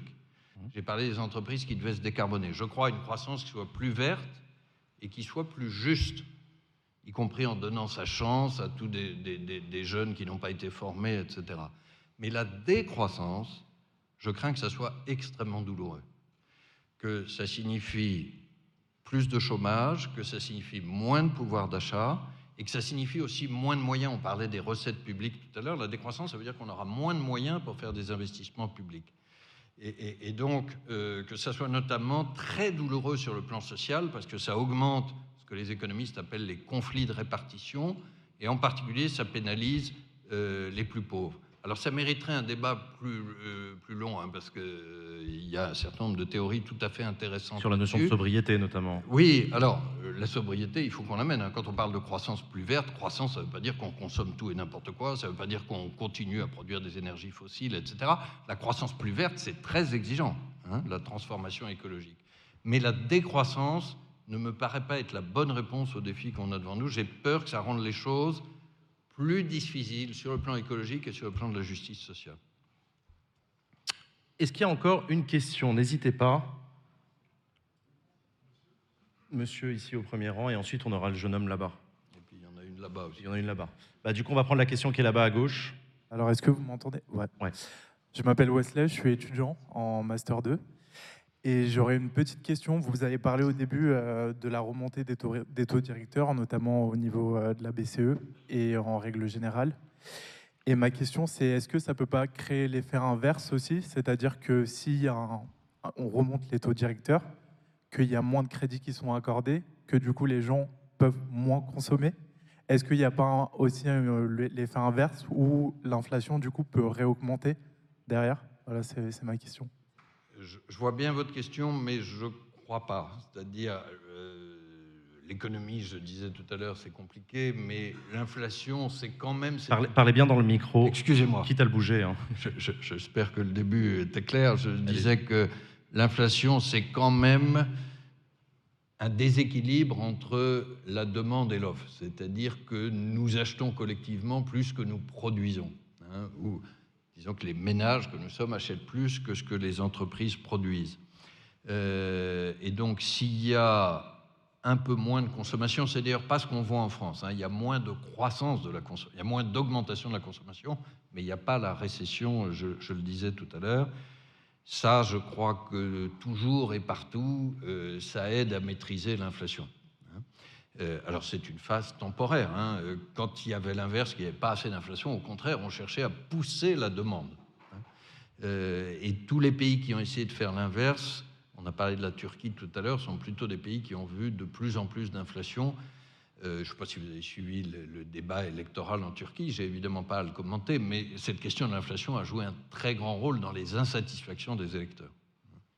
Il y a une question dans le chat qui a été posée, je l'avais noté tout à l'heure, c'est Nas qui vous demande y aura-t-il une pause dans la hausse des taux euh, directeurs euh, de la BCE comme euh, pour la euh, Ban- Banque fédérale américaine?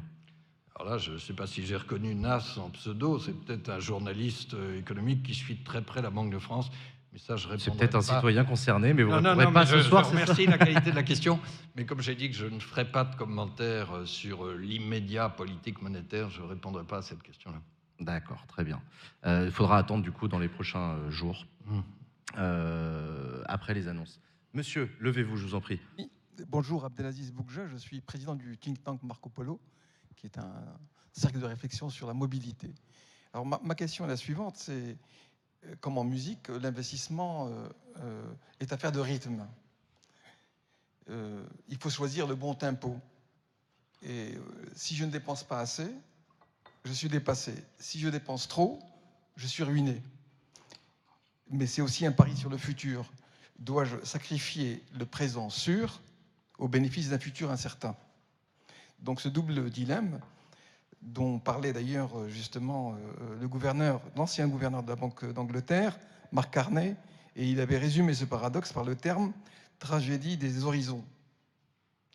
Donc, euh, j'ai dit assez de choses, je ne sais pas si... Quelle est votre question? la, la, question, c'est justement, par rapport à la transition, justement, en ce qui concerne la transition, est-ce que finalement, faut-il investir énormément et donc créer de la croissance ou derrière finalement et s'endetter, puisqu'aujourd'hui aujourd'hui on le voit, ou au contraire euh, ne pas dépenser et attendre et être en décroissance? Alors d'abord, je crois qu'il faut investir sur la transition. Hein, je l'ai dit tout à l'heure à propos des entreprises. Alors, je vais vous donner un ordre de grandeur à l'échelle de l'ensemble de l'économie française et européenne. Il se trouve sur la France, il y a un très bon rapport qui vient de sortir euh, de Jean Pisani-Ferry et de Selma Mehfouz, euh, qui chiffre les investissements supplémentaires à 2 à 3 points de PIB. Mmh. Alors ils le disent en milliards, c'est entre un peu plus de 65 milliards d'euros. Hein. Et il y a eu d'autres études sur l'Europe qui arrivent à peu près au même montant. Alors on peut se dire, euh, bon, ça c'est des montants euh, énormes. Il se trouve que si je raisonne sur l'Europe, on a en face de ça une ressource dont on parle jamais, c'est l'épargne privée. Il y a un supplément d'épargne privée sur l'investissement. J'essaye, je m'essaie de ne pas être non, trop, non, non, mais trop Tant que vous expliquez, sur le plan économique, mais il y a un supplément d'épargne privée par rapport à l'investissement qui fait à peu près la même chose, entre 2 et 3 points de PIB. Et donc, voilà, dans un monde idéal, on se dirait, je prends ce supplément d'épargne privée qui aujourd'hui va s'investir à l'extérieur de la zone euro et je l'affecte à nos besoins d'investissement verts à l'intérieur de la zone euro. Alors, euh, c'est évidemment dans la vraie vie un peu plus compliqué que ça mais je crois quand même qu'il faut qu'on essaye d'aller dans ce sens-là. Euh, d'abord, il faut qu'on supprime des barrières qui existent à l'intérieur de l'Europe, parce que quelquevois l'épargne est dans certains pays et les besoins d'investissement sont dans d'autres. Alors ça s'appelle Union des marchés de capitaux, ce que je viens de dire. Ce n'est pas un nom très poétique, mais vous voyez bien, on, on prend l'épargne, on prend les besoins d'investissement verts et on essaye d'acheminer l'un vers l'autre. Union des marchés de capitaux. Et puis l'autre chose, c'est que pour que les épargnants, les investisseurs, etc., financent les projets verts, et visiblement vous connaissez bien le sujet, il faut qu'une partie de ces projets verts soit rentable. Ça, je crois que c'est possible s'il y a un prix du carbone, s'il y a un prix de la taxe de carbone évitée. Hein. Euh, parce que si vous êtes une entreprise, que le prix du carbone vous coûte et que le carbone évité vous rapporte, là, votre projet d'investissement devient rentable. Ça, il faut qu'on ait cette discussion. Vous savez que l'Europe est en avance euh, par rapport à d'autres pays sur, sur ce prix du carbone. Ça ne fera pas tout du financement. Mais vous voyez, aller chercher l'épargne privée, avoir en face des, des, projets de transition rentables. Pour le reste, il faudra qu'une partie soit avec des financements publics. Mais ça ne peut pas être tout par les financements publics, parce que sinon, euh, le, le sac à dos dont je parlais tout à l'heure va devenir absolument insupportable. Si vous avez des questions dans le chat, n'hésitez pas à les poser. Hein, je les lis depuis, depuis tout à l'heure. J'en ai une de Plopounet qui vous demande Dans quelle mesure la Banque de France a-t-elle des outils permettant l'anticipation de l'inflation? Vous arrivez à avoir une clairvoyance sur l'évolution de l'inflation dans les prochains mois, les prochaines années? à nouveau appeler un vous avez le droit ami, on, peut se tourner vers Olivier Garnier ou Marina Barbier-Terrington parce que. Qui veut répondre Quelqu'un qui est là, nous essayons de mesurer justement ces anticipations d'inflation. Alors, il y, a, deux choses. Euh, il y a effectivement, on mesure les anticipations des Français, par exemple des entreprises, et puis la, Banque Centrale Européenne mesure aussi les anticipations des ménages, et puis il y a aussi celles sur les marchés financiers. Et puis par ailleurs, on a des, des instruments, ce qu'on appelle dans notre jargon des modèles, qui prennent en compte un peu toutes les données économiques et qui, à partir de ces modèles, qui prennent en compte l'évolution des salaires, qui prennent en compte la situation de la demande. On fait des prévisions. Aujourd'hui, cet après-midi, la Banque Centrale Européenne, c'est ce qu'a annoncé Christine Lagarde, a présenté les projections d'inflation faites par l'ensemble des banques centrales nationales, donc dans l'ensemble des pays de la zone euro, à l'horizon 2025. D'accord. Mais je crois que c'est effectivement très important parce que ces fameux taux d'intérêt dont on parle, ils mettent un certain temps à agir, hein, un an à deux ans. Et donc on ne peut pas se situer simplement par rapport à l'inflation d'aujourd'hui, c'est ce que sera l'inflation dans un an ou deux. On a encore, euh, il y a une question qui est juste là au premier rang, et ensuite j'aurai une question du chat sur les crypto-monnaies. Bonjour euh, Nathalie Anna, je suis professeure des universités en études du Royaume-Uni et principalement de la politique monétaire du Royaume-Uni. Et j'aurais une question justement sur euh, les instruments. On a été assez confiant à partir des années 90 sur euh, le ciblage direct de l'inflation, sur l'instrument unique qui était le taux d'intérêt. Et puis, tout s'est bien passé dans les années 90 et 2000, qui ont été vraiment des âges d'or de l'inflation sans gros choc externe. Soudain, il y a des chocs externes à partir de 2007-2008, euh, avec un risque de déflation. Et là, d'autres mesures ont été mises en place, des mesures non conventionnelles. On est maintenant dans la situation inverse avec un retour de l'inflation. Est-ce qu'on reste toujours sur le même instrument qui est le taux d'intérêt?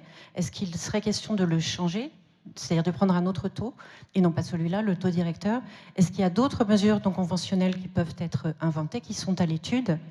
Parce qu'effectivement, on tient compte du, du timeline euh, de 1 à 2 ans avant que la politique agisse et que l'inflation baisse.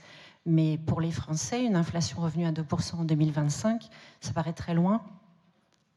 Alors, euh, d'abord, je salue la qualité de votre question et on sent que vous êtes une spécialiste du sujet.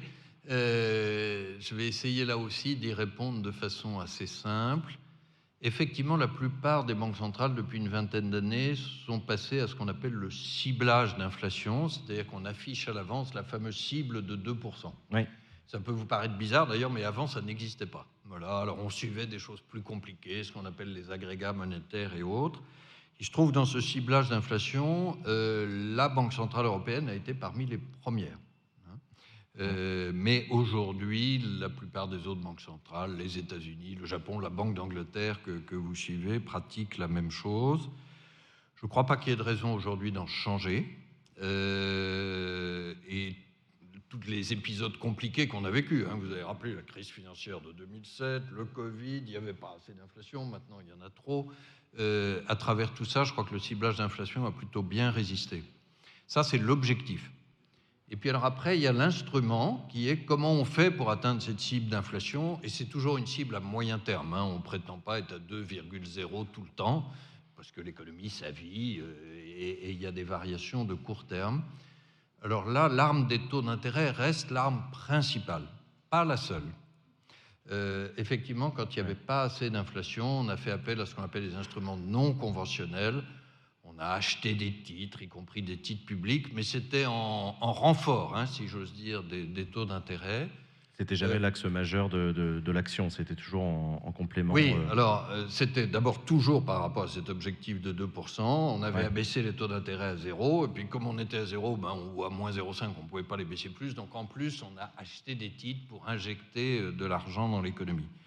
Aujourd'hui, on diminue ces achats de titres, ont réduit une volonté, la quantité d'argent qu'on... C'est symétrique, c'est-à-dire quand vous remontez les taux d'intérêt, oui, c'est pas la peine de mettre plein, plein d'argent par ailleurs. Vous pourrez être amené à le mais, à venir. Euh, voilà, je crois que la boîte à outils s'est un peu élargie, mais quand même l'instrument central, ça reste les taux d'intérêt. Et peut-être, si vous me permettez, une dernière considération. Euh, je crois que c'est un métier où, comme beaucoup d'autres métiers, il faut une certaine modestie. C'est-à-dire que quelquefois, il y a peut-être cette image des banques centrales surpuissantes. Euh, D'abord, on ne sait pas très bien ce qu'elles font, mais Ou alors on, on aimerait bien qu'elles le soient. à l'occasion des rencontres de la politique monétaire. Et on imagine des banquiers centraux, euh, ils se réunissent, ils savent exactement euh, comment régler les curseurs, etc. Non, je pense que rien ne remplace le jugement, rien ne remplace la discussion. Et dans la boîte à outils, ben, on essaye de savoir le mieux possible où on se trouve et le, et le dosage des instruments. Euh, je vais vous faire une confidence. Moi, une des choses que j'aime le mieux dans ce métier, honnêtement que je vis depuis huit ans, c'est que nous avons entre nous des discussions qui ne sont pas toujours consensuelles, mais qui sont toujours confiantes. C'est-à-dire que les uns et les autres arrivent en disant, mais moi je pense que l'état de l'économie c'est ça, non, c'est un peu différent. Euh, quelles sont les tensions sur le marché du travail? Qu'est-ce qui va se passer sur les prix alimentaires? Voilà, ça c'est des choses qu'on discute. Et puis après, chacun peut avoir un peu sa sensibilité sur la bonne réponse. Euh, après, on vote quand il, quand il faut hein, au Conseil des gouverneurs, mais on se fait confiance pour partager aussi nos questions. On partage d'ailleurs souvent avec des économistes hein, hmm. qu'on invite. Ce dialogue, il doit bien sûr rester confidentiel, mais il est confiant.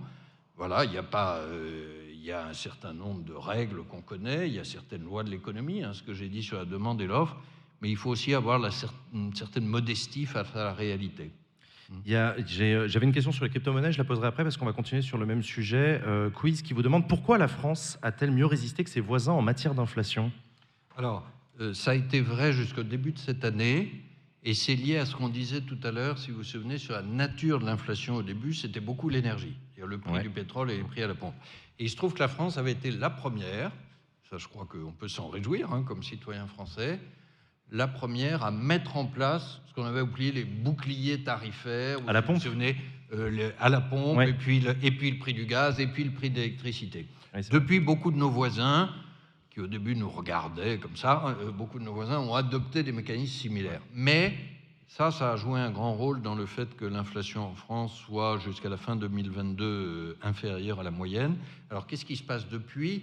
C'est qu'il se trouve que cette inflation de l'énergie, elle a beaucoup ralenti.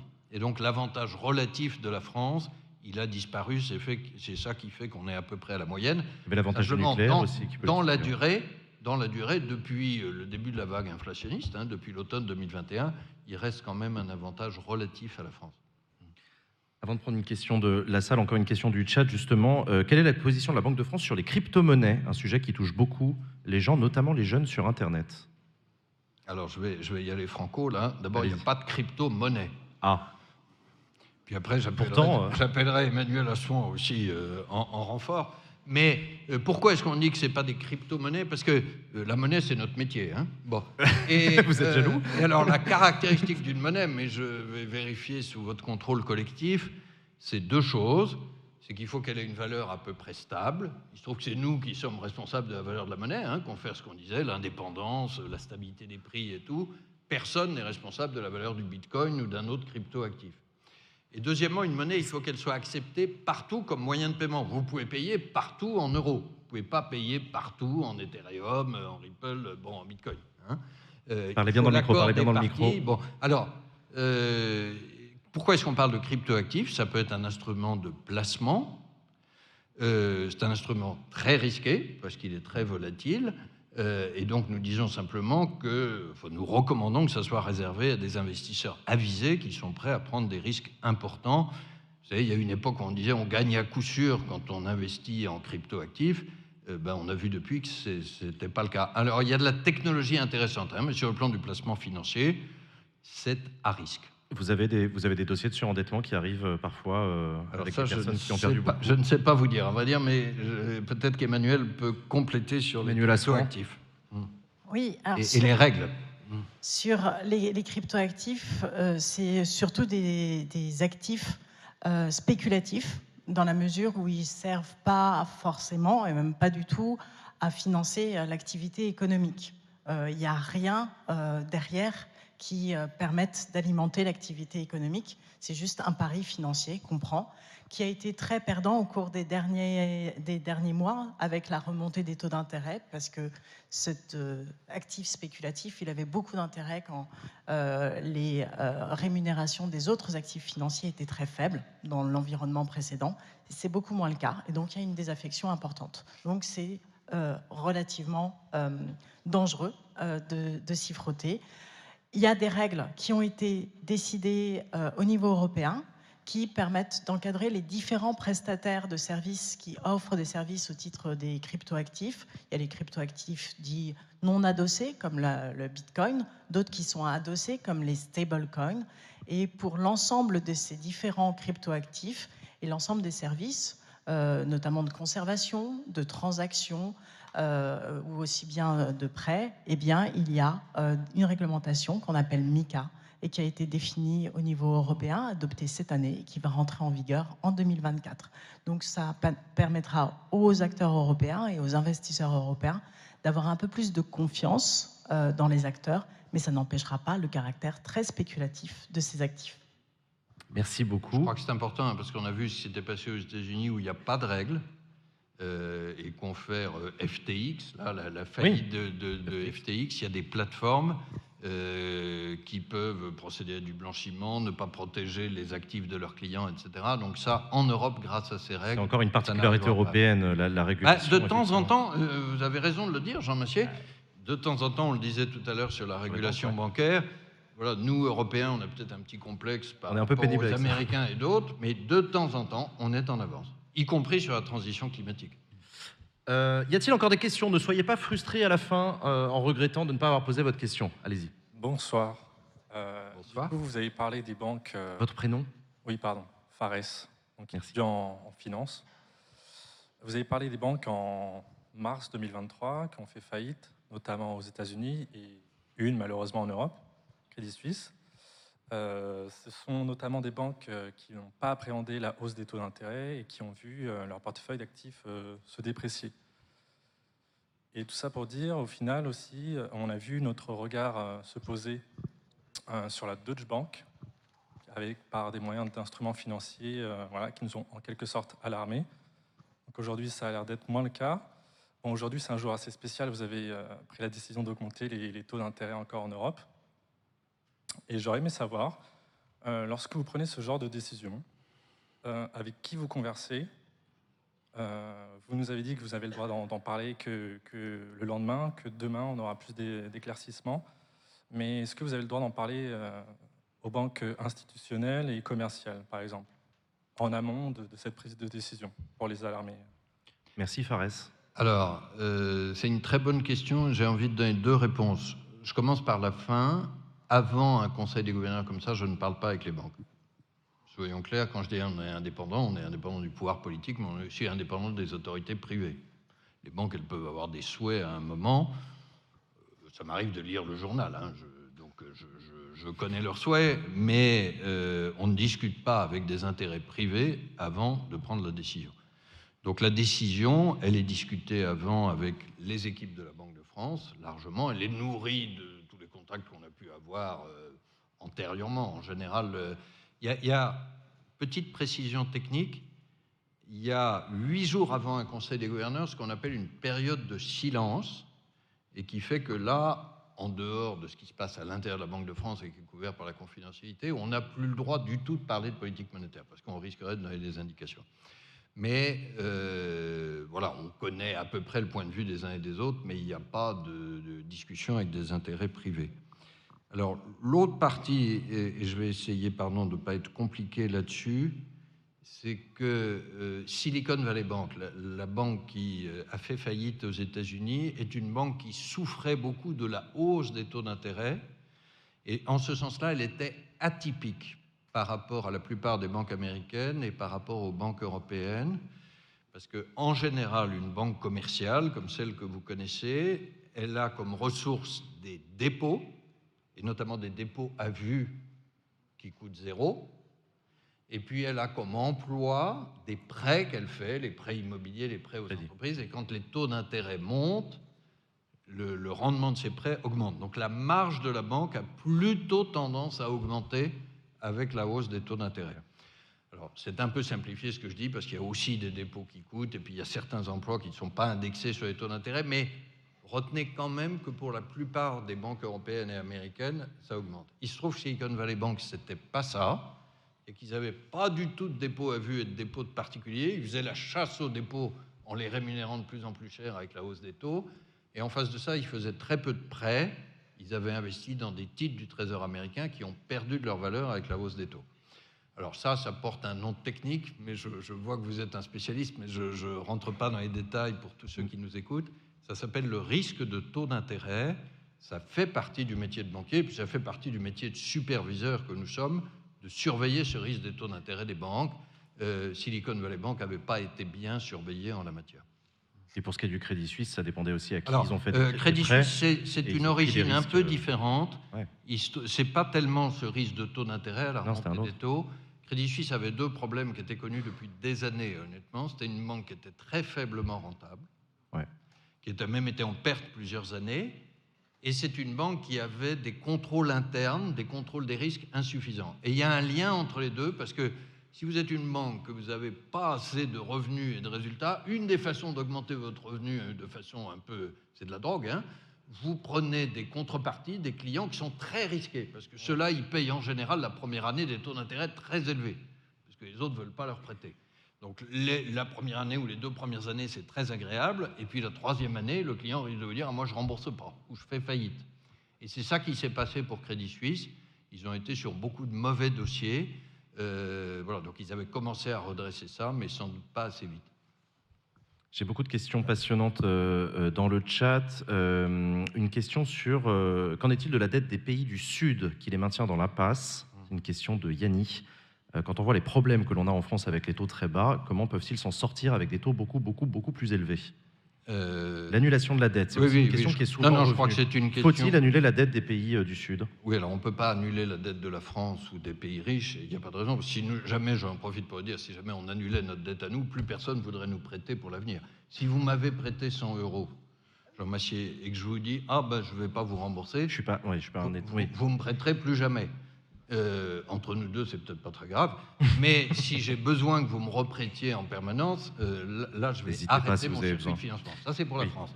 C'est dit, ça peut être différent pour les pays du Sud, et je pense que la question euh, pense notamment aux pays d'Afrique. Alors en général, ils ont moins de dettes par rapport à leur PIB. Vous vous souvenez peut-être des 111% dont j'ai parlé tout à l'heure. En général, en Afrique, c'est quelques dizaines de points de PIB. Ça, c'est une relativement bonne nouvelle. Mais c'est vrai que comme leur économie est beaucoup plus limitée, ils supportent très difficilement la hausse des, taux d'intérêt et autres. Alors, je crois que là aussi, il faut essayer de ne pas monter trop la dette. Et il faut bien dire qu'il y a certains pays en développement qui se sont un peu trop endettés. Il y a aussi des gens qui leur ont tourné autour, qui n'étaient pas toujours désintéressés, qui ont proposé des emprunts ensuite pour pouvoir récupérer la mamie sur des ports. Ou, bon. Mais périodiquement, ça avait été fait il y a une vingtaine d'années, un peu plus de, dans- à la fin des années 90, par le, sous l'égide du Fonds monétaire international et d'un homme qui a joué un rôle très important là-dessus, qui se trouve avoir été av- avant gouverneur de la Banque de France, s'appelle Michel Cantu, qui a été pendant 13 ans directeur général du FMI, et il a pris une initiative d'annulation de la dette africaine. Et ça, ça a supposé beaucoup d'énergie, puisqu'il faut mettre autour de la table les pays débiteurs et les pays créanciers, mais ça a donné un vrai bol d'air à ces pays africains. Malheureusement, depuis, les choses sont un peu reparties à la hausse. Et donc, c'est je ça, j'allais vous demander, je euh, leçons ont été exprimer tirées. une position officielle de la Banque de France, mais euh, il faut se reposer la question de moyens publics d'aider ces pays africains. Euh, on l'a fait à travers la création de ressources du Fonds monétaire international pendant la crise Covid, mais il faut le diriger davantage vers les pays d'Afrique. Je pense qu'effectivement, on n'en a pas fait assez en solidarité Nord-Sud. Et il y a aussi une question qui, euh, un- une sorte de droit de suite de quelqu'un qui demande mais pourrait-on annuler la dette des États détenus par la BCE C'est quelque chose qu'on entend beaucoup dans oui, le débat oui, oui, non, mais politique. je- Et je pourquoi est-ce que les États s'endettent pas directement auprès de la BCE Euh, Voilà, Alors, on l'entend souvent. Qu'est-ce que vous en pensez? Euh, vous me laissez deux minutes là. D'abord pour dire, ça rejoint votre question tout à l'heure sur les autres instruments. Le fait que nous ayons, nous, Banque de France et BCE, hein, c'est tout comme, acheté pendant un temps de la dette publique, c'est pas notre mission habituelle. On l'a fait comme un instrument complémentaire au taux d'intérêt parce que c'était une façon d'éviter cette déflation, là, cette maladie d'anémie. hein. Donc c'est pas notre mission centrale. Je crois que c'est important qu'on le dise. Je sais pas, on a d'ailleurs un sondage, à un moment, je sais pas si on le- le verra, où on pose la question aux Français. Ils voient bien que notre première mission, c'est de lutter contre l'inflation, mais quelquefois, on pense que la Banque centrale, c'est fait pour financer les déficits et la dette. Non. Hein. Euh, et ça, c'est un premier élément. Alors on dit, ben, euh, là, la dette que vous détenez, vous, euh, Banque de France ou BCE, celle-là, on pourrait l'annuler parce qu'on ne pénalise personne. Si, on se pénalise nous-mêmes. Je vais, si vous voulez bien, prendre un cas de figure. Imaginons que on ait le droit d'annuler. La Banque de France détient à peu près 700 ou 800 milliards de dettes de l'État français.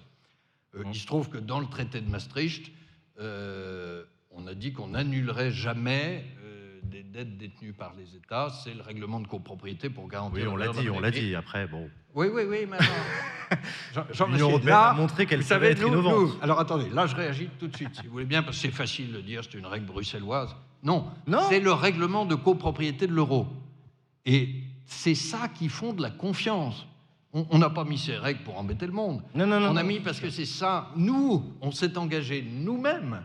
Je rappelais qu'il y avait eu un référendum sur Maastricht, l'indépendance de la Banque de France, le non-financement monétaire des déficits. Mhm. On s'est engagé sur des règles du jeu pour garantir Là, on est copropriétaire de l'euro. Chacun des copropriétaires dit il y a un certain nombre de règles de comportement qui vont préserver la qualité de la copropriété, c'est-à-dire la monnaie. Mais j'oublie ça. Supposons qu'on peut le faire. Alors, si vous voulez bien, on va prendre deux fois 30 secondes. Les premières 30 secondes vont être agréables. on annule les 800 milliards de dettes détenues par la Banque de France. Nous tous, là, les Français, nous nous sommes enrichis de 800 milliards, parce qu'on avait 800 milliards qu'on devait, on ne les doit plus. Supprimer la dette. Malheureusement, je suis obligé de passer tout de suite aux 30 secondes bien dans le micro. désagréables. dans le micro. Je me rapproche du pour le micro. truc désagréable, allez-y, ouais. Mais j'espère que l'agréable, vous l'avez entendu On l'a entendu, jusqu'à présent, le- très agréable, ouais. Alors, le désagréable, c'est que ces 800 milliards, ils sont dans le bilan de la Banque de France, et nous, on constate immédiatement qu'on a fait 800 milliards de pertes, puisqu'on avait une créance qui a disparu. Et on ne peut pas laisser un trou de 800 milliards dans les comptes de la Banque de France, donc nous nous retournons vers notre actionnaire, qui est l'État, c'est-à-dire tous les Français, en disant il nous faut 800 milliards d'augmentation de capital pour combler le trou. Et donc les 800 milliards qu'on avait gagnés les 30 premières secondes, on vient de les reperdre. Simplement, entre-temps, on a beaucoup diminué la confiance de nos prêteurs parce que euh, c'est quelque chose qui ne rapporte rien, mais qui représente un- un- une vraie rupture, euh, une vraie euh, voilà, infraction par rapport au règlement collectif européen. C'est-à-dire que c'est plus la France qui est endettée, c'est la Banque de France. Oui, enfin, euh, si la Banque de France avait un trou de 800 milliards, vous êtes tous nos actionnaires, là. hein, euh, donc, euh, c'est Ah oui, vous donc tous- on aurait toujours un c'est- trou de c'est 800 vous milliards. Oui, tous d'accord, qui avez perdu les 800 milliards, hein, puisque la Banque de France est Ah ben, on 100% publique. Non, non, mais d'accord, j'ai compris. Euh, j'ai compris. Est-ce qu'il y a encore des questions? On va prendre les dernières questions Bonsoir. de la salle et après on continuera à échanger autour d'un verre. Mais. Bonsoir, euh, Yann, euh, Banque publique d'investissement. Euh, moi j'avais une question pour savoir comment est-ce que est déterminé euh, le, le taux d'inflation et euh, pourquoi, enfin qui détermine ce taux d'inflation en France? Euh, qui, euh, Est-ce que c'est l'INSEE Est-ce que c'est la Banque de France? Voilà, C'est une question qui peut paraître un peu bête. Et pourquoi, pourquoi ce taux d'inflation ne prend pas en compte l'immobilier? Parce qu'on on voit hors loyer. Parce qu'on voit que l'immobilier parisien, par exemple, en 10 ans, entre 2010 et 2020, a, a pratiquement doublé, et donc ça a une incidence directe sur le pouvoir d'achat. Merci. Alors, on va ou alors on en prend plusieurs parce que ça va être, Non, ça va être les dernières. Euh, donc ouais, notez, n'hésitez pas à les noter. Euh, on reprend des questions ici, allez-y, ouais. Vous m'entendez? Ouais. Donc, euh, Thomas, étudiant en médecine, donc pour le coup, vraiment, question pas du tout de spécialiste. Euh, Allez- allez-y, c'est les meilleurs, hein. simplement pour le fonctionnement de la BCE, vous disiez, c'est des décisions qui sont faites avec tous les gouverneurs des différentes banques, euh, enfin des différentes banques, bah, des différents pays, pays de l'UE. Euh, les, déci- les décisions, euh, elles doivent se faire à l'unanimité ou c'est juste à, la majorité? Et euh, deuxième petite question rapidement, c'est quoi le risque en fait de garder une dette, juste de la faire rouler sur le temps? Voilà. Une dernière, il y a une main qui se lève ici, allez-y. Je crois que ça fonctionne pas. Si. Euh, bonjour, Yannick, étudiant en finance de marché et analyste risque de taux. Donc, euh, je voulais rebondir sur euh, ce que vous avez dit sur le prix du carbone. Est-ce que la Banque centrale, euh, que ce soit la Banque de France ou bien la BCE, peut euh, simuler le prix du carbone en faisant une sorte de, quantitative, de quantitative easing qui est spécialement ciblée sur euh, les obligations vertes, ou bien en euh, faisant une sorte de RWA vert qui sera plus élevé pour euh, les actifs? Merci. C'est une question rien pointue. compris, mais, euh, mais non, mais Bon. vous allez m'expliquer Alors, Alors, je vais essayer de répondre vite. D'abord, la question sur l'indice des prix. C'est effectivement l'INSEE qui le calcule, ce n'est pas la Banque de France. Euh, tout ce qu'il y a dans le panier euh, de, de- de la consommation est déterminé par l'INSEE, mais en toute transparence, hein, et révisé chaque année. Et l'INSEE essaye de coller le plus possible à un panier moyen de consommation. Pour vous donner, par exemple, les répartitions actuelles, il y a 10% d'énergie, je parle de l'indice européen, hein, euh, en France, 10% d'énergie, 20% de prix alimentaire, c'est les deux choses les plus volatiles dont on a beaucoup parlé depuis le début de la soirée. Il y a 46% de services, dont on parle moins souvent, dont les loyers. Et puis, il y a 24% de biens manufacturés, je crois, les- les- les véhicules, tout ce qu'on achète dans, sa vie. Et donc, euh, la Banque de France, elle est chargée de rapprocher des 2%, mais ce n'est pas elle qui mesure. Et je crois que cette séparation est importante. Euh, pourquoi est-ce qu'il n'y a pas l'immobilier? Parce que c'est un indice des prix à la consommation. hein? Et donc, il n'y a pas d'actifs. euh, c'est vrai des actifs immobiliers. Temps, on dit qu'il devrait y avoir aussi les actifs financiers, comme les actions et les obligations. Euh, ça, euh, en comptabilité nationale, enfin, vous le savez encore mieux que moi, c'est de l'investissement et c'est pas de la consommation. hein. Alors pour autant, nous le suivons, hein, euh, mais tous, les Français ne sont pas propriétaires de biens immobiliers, c'est encore moins vrai des actions, alors que tous les Français consomment de l'énergie, de l'alimentation Ouais. ou, ou payent un loyer quand ils ne sont pas propriétaires. Il y a néanmoins une modification que nous voulons apporter, c'est euh, pour les propriétaires de prendre non pas la valeur de leur immobilier, mais de prendre le coût d'un certain nombre de services représentatifs euh, de, l'occupation immobilière. On, travaille là-dessus euh, avec l'INSEE, euh, mais j'insiste sur, l'indépendance de ceux qui calculent. Alors, sur euh, les décisions de la BCE, non, il n'y a pas besoin d'unanimité, ça peut se prendre à la majorité. Euh, alors, moi qui vous parle, je participe à huit conseils monétaires par an.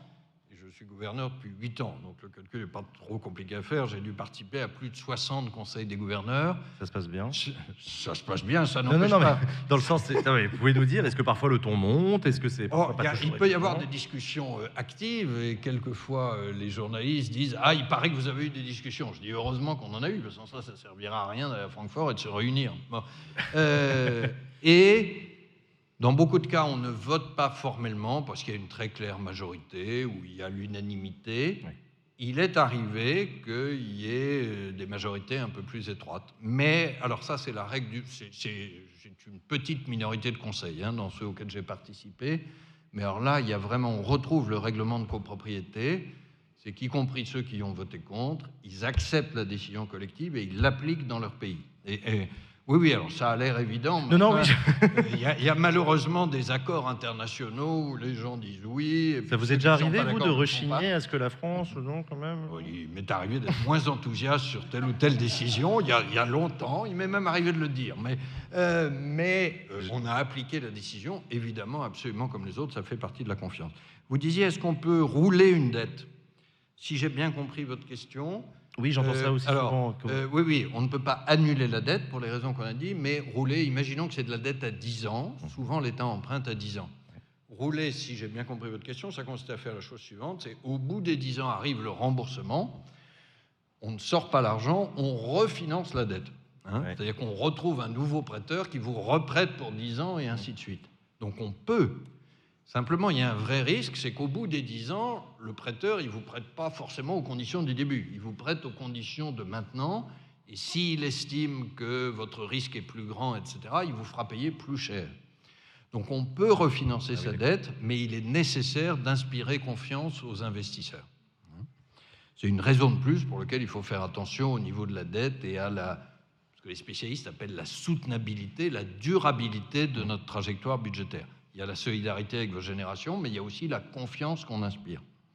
Alors, je termine par la question sur le, prix du carbone, le QI, les RWA. Là, il y a eu de- des, des initiales sans doute moins parlantes pour nombre de ceux qui nous écoutent. Euh, mais je réponds juste sur la question prix du carbone. Nous ne sommes pas en charge de cela. Euh, je le redis, nous sommes en charge de la stabilité des prix.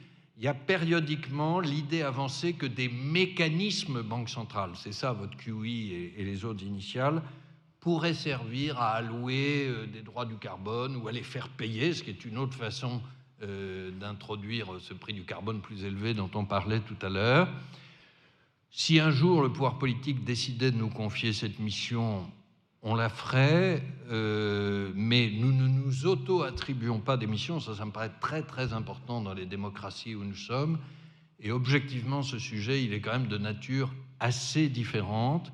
J'en profite pour dire, c'est peut-être une remarque de fin, c'est que euh, comme les banques centrales sont indépendantes, comme elles sont maintenant beaucoup plus connues depuis qu'il y a eu la gestion des crises financières, qu'il y a eu l'inflation, euh, Et depuis que vous êtes on, a quelquefois tendance à dire ah ben, peut-être que la Banque centrale elle pourrait nous résoudre d'autres problèmes. Elle a réglé les crises financières, est-ce qu'elle pourrait régler la crise climatique? C'est une bonne nouvelle qu'on pense ça. euh, alors je ne suis pas sûr que ce soit une bonne nouvelle.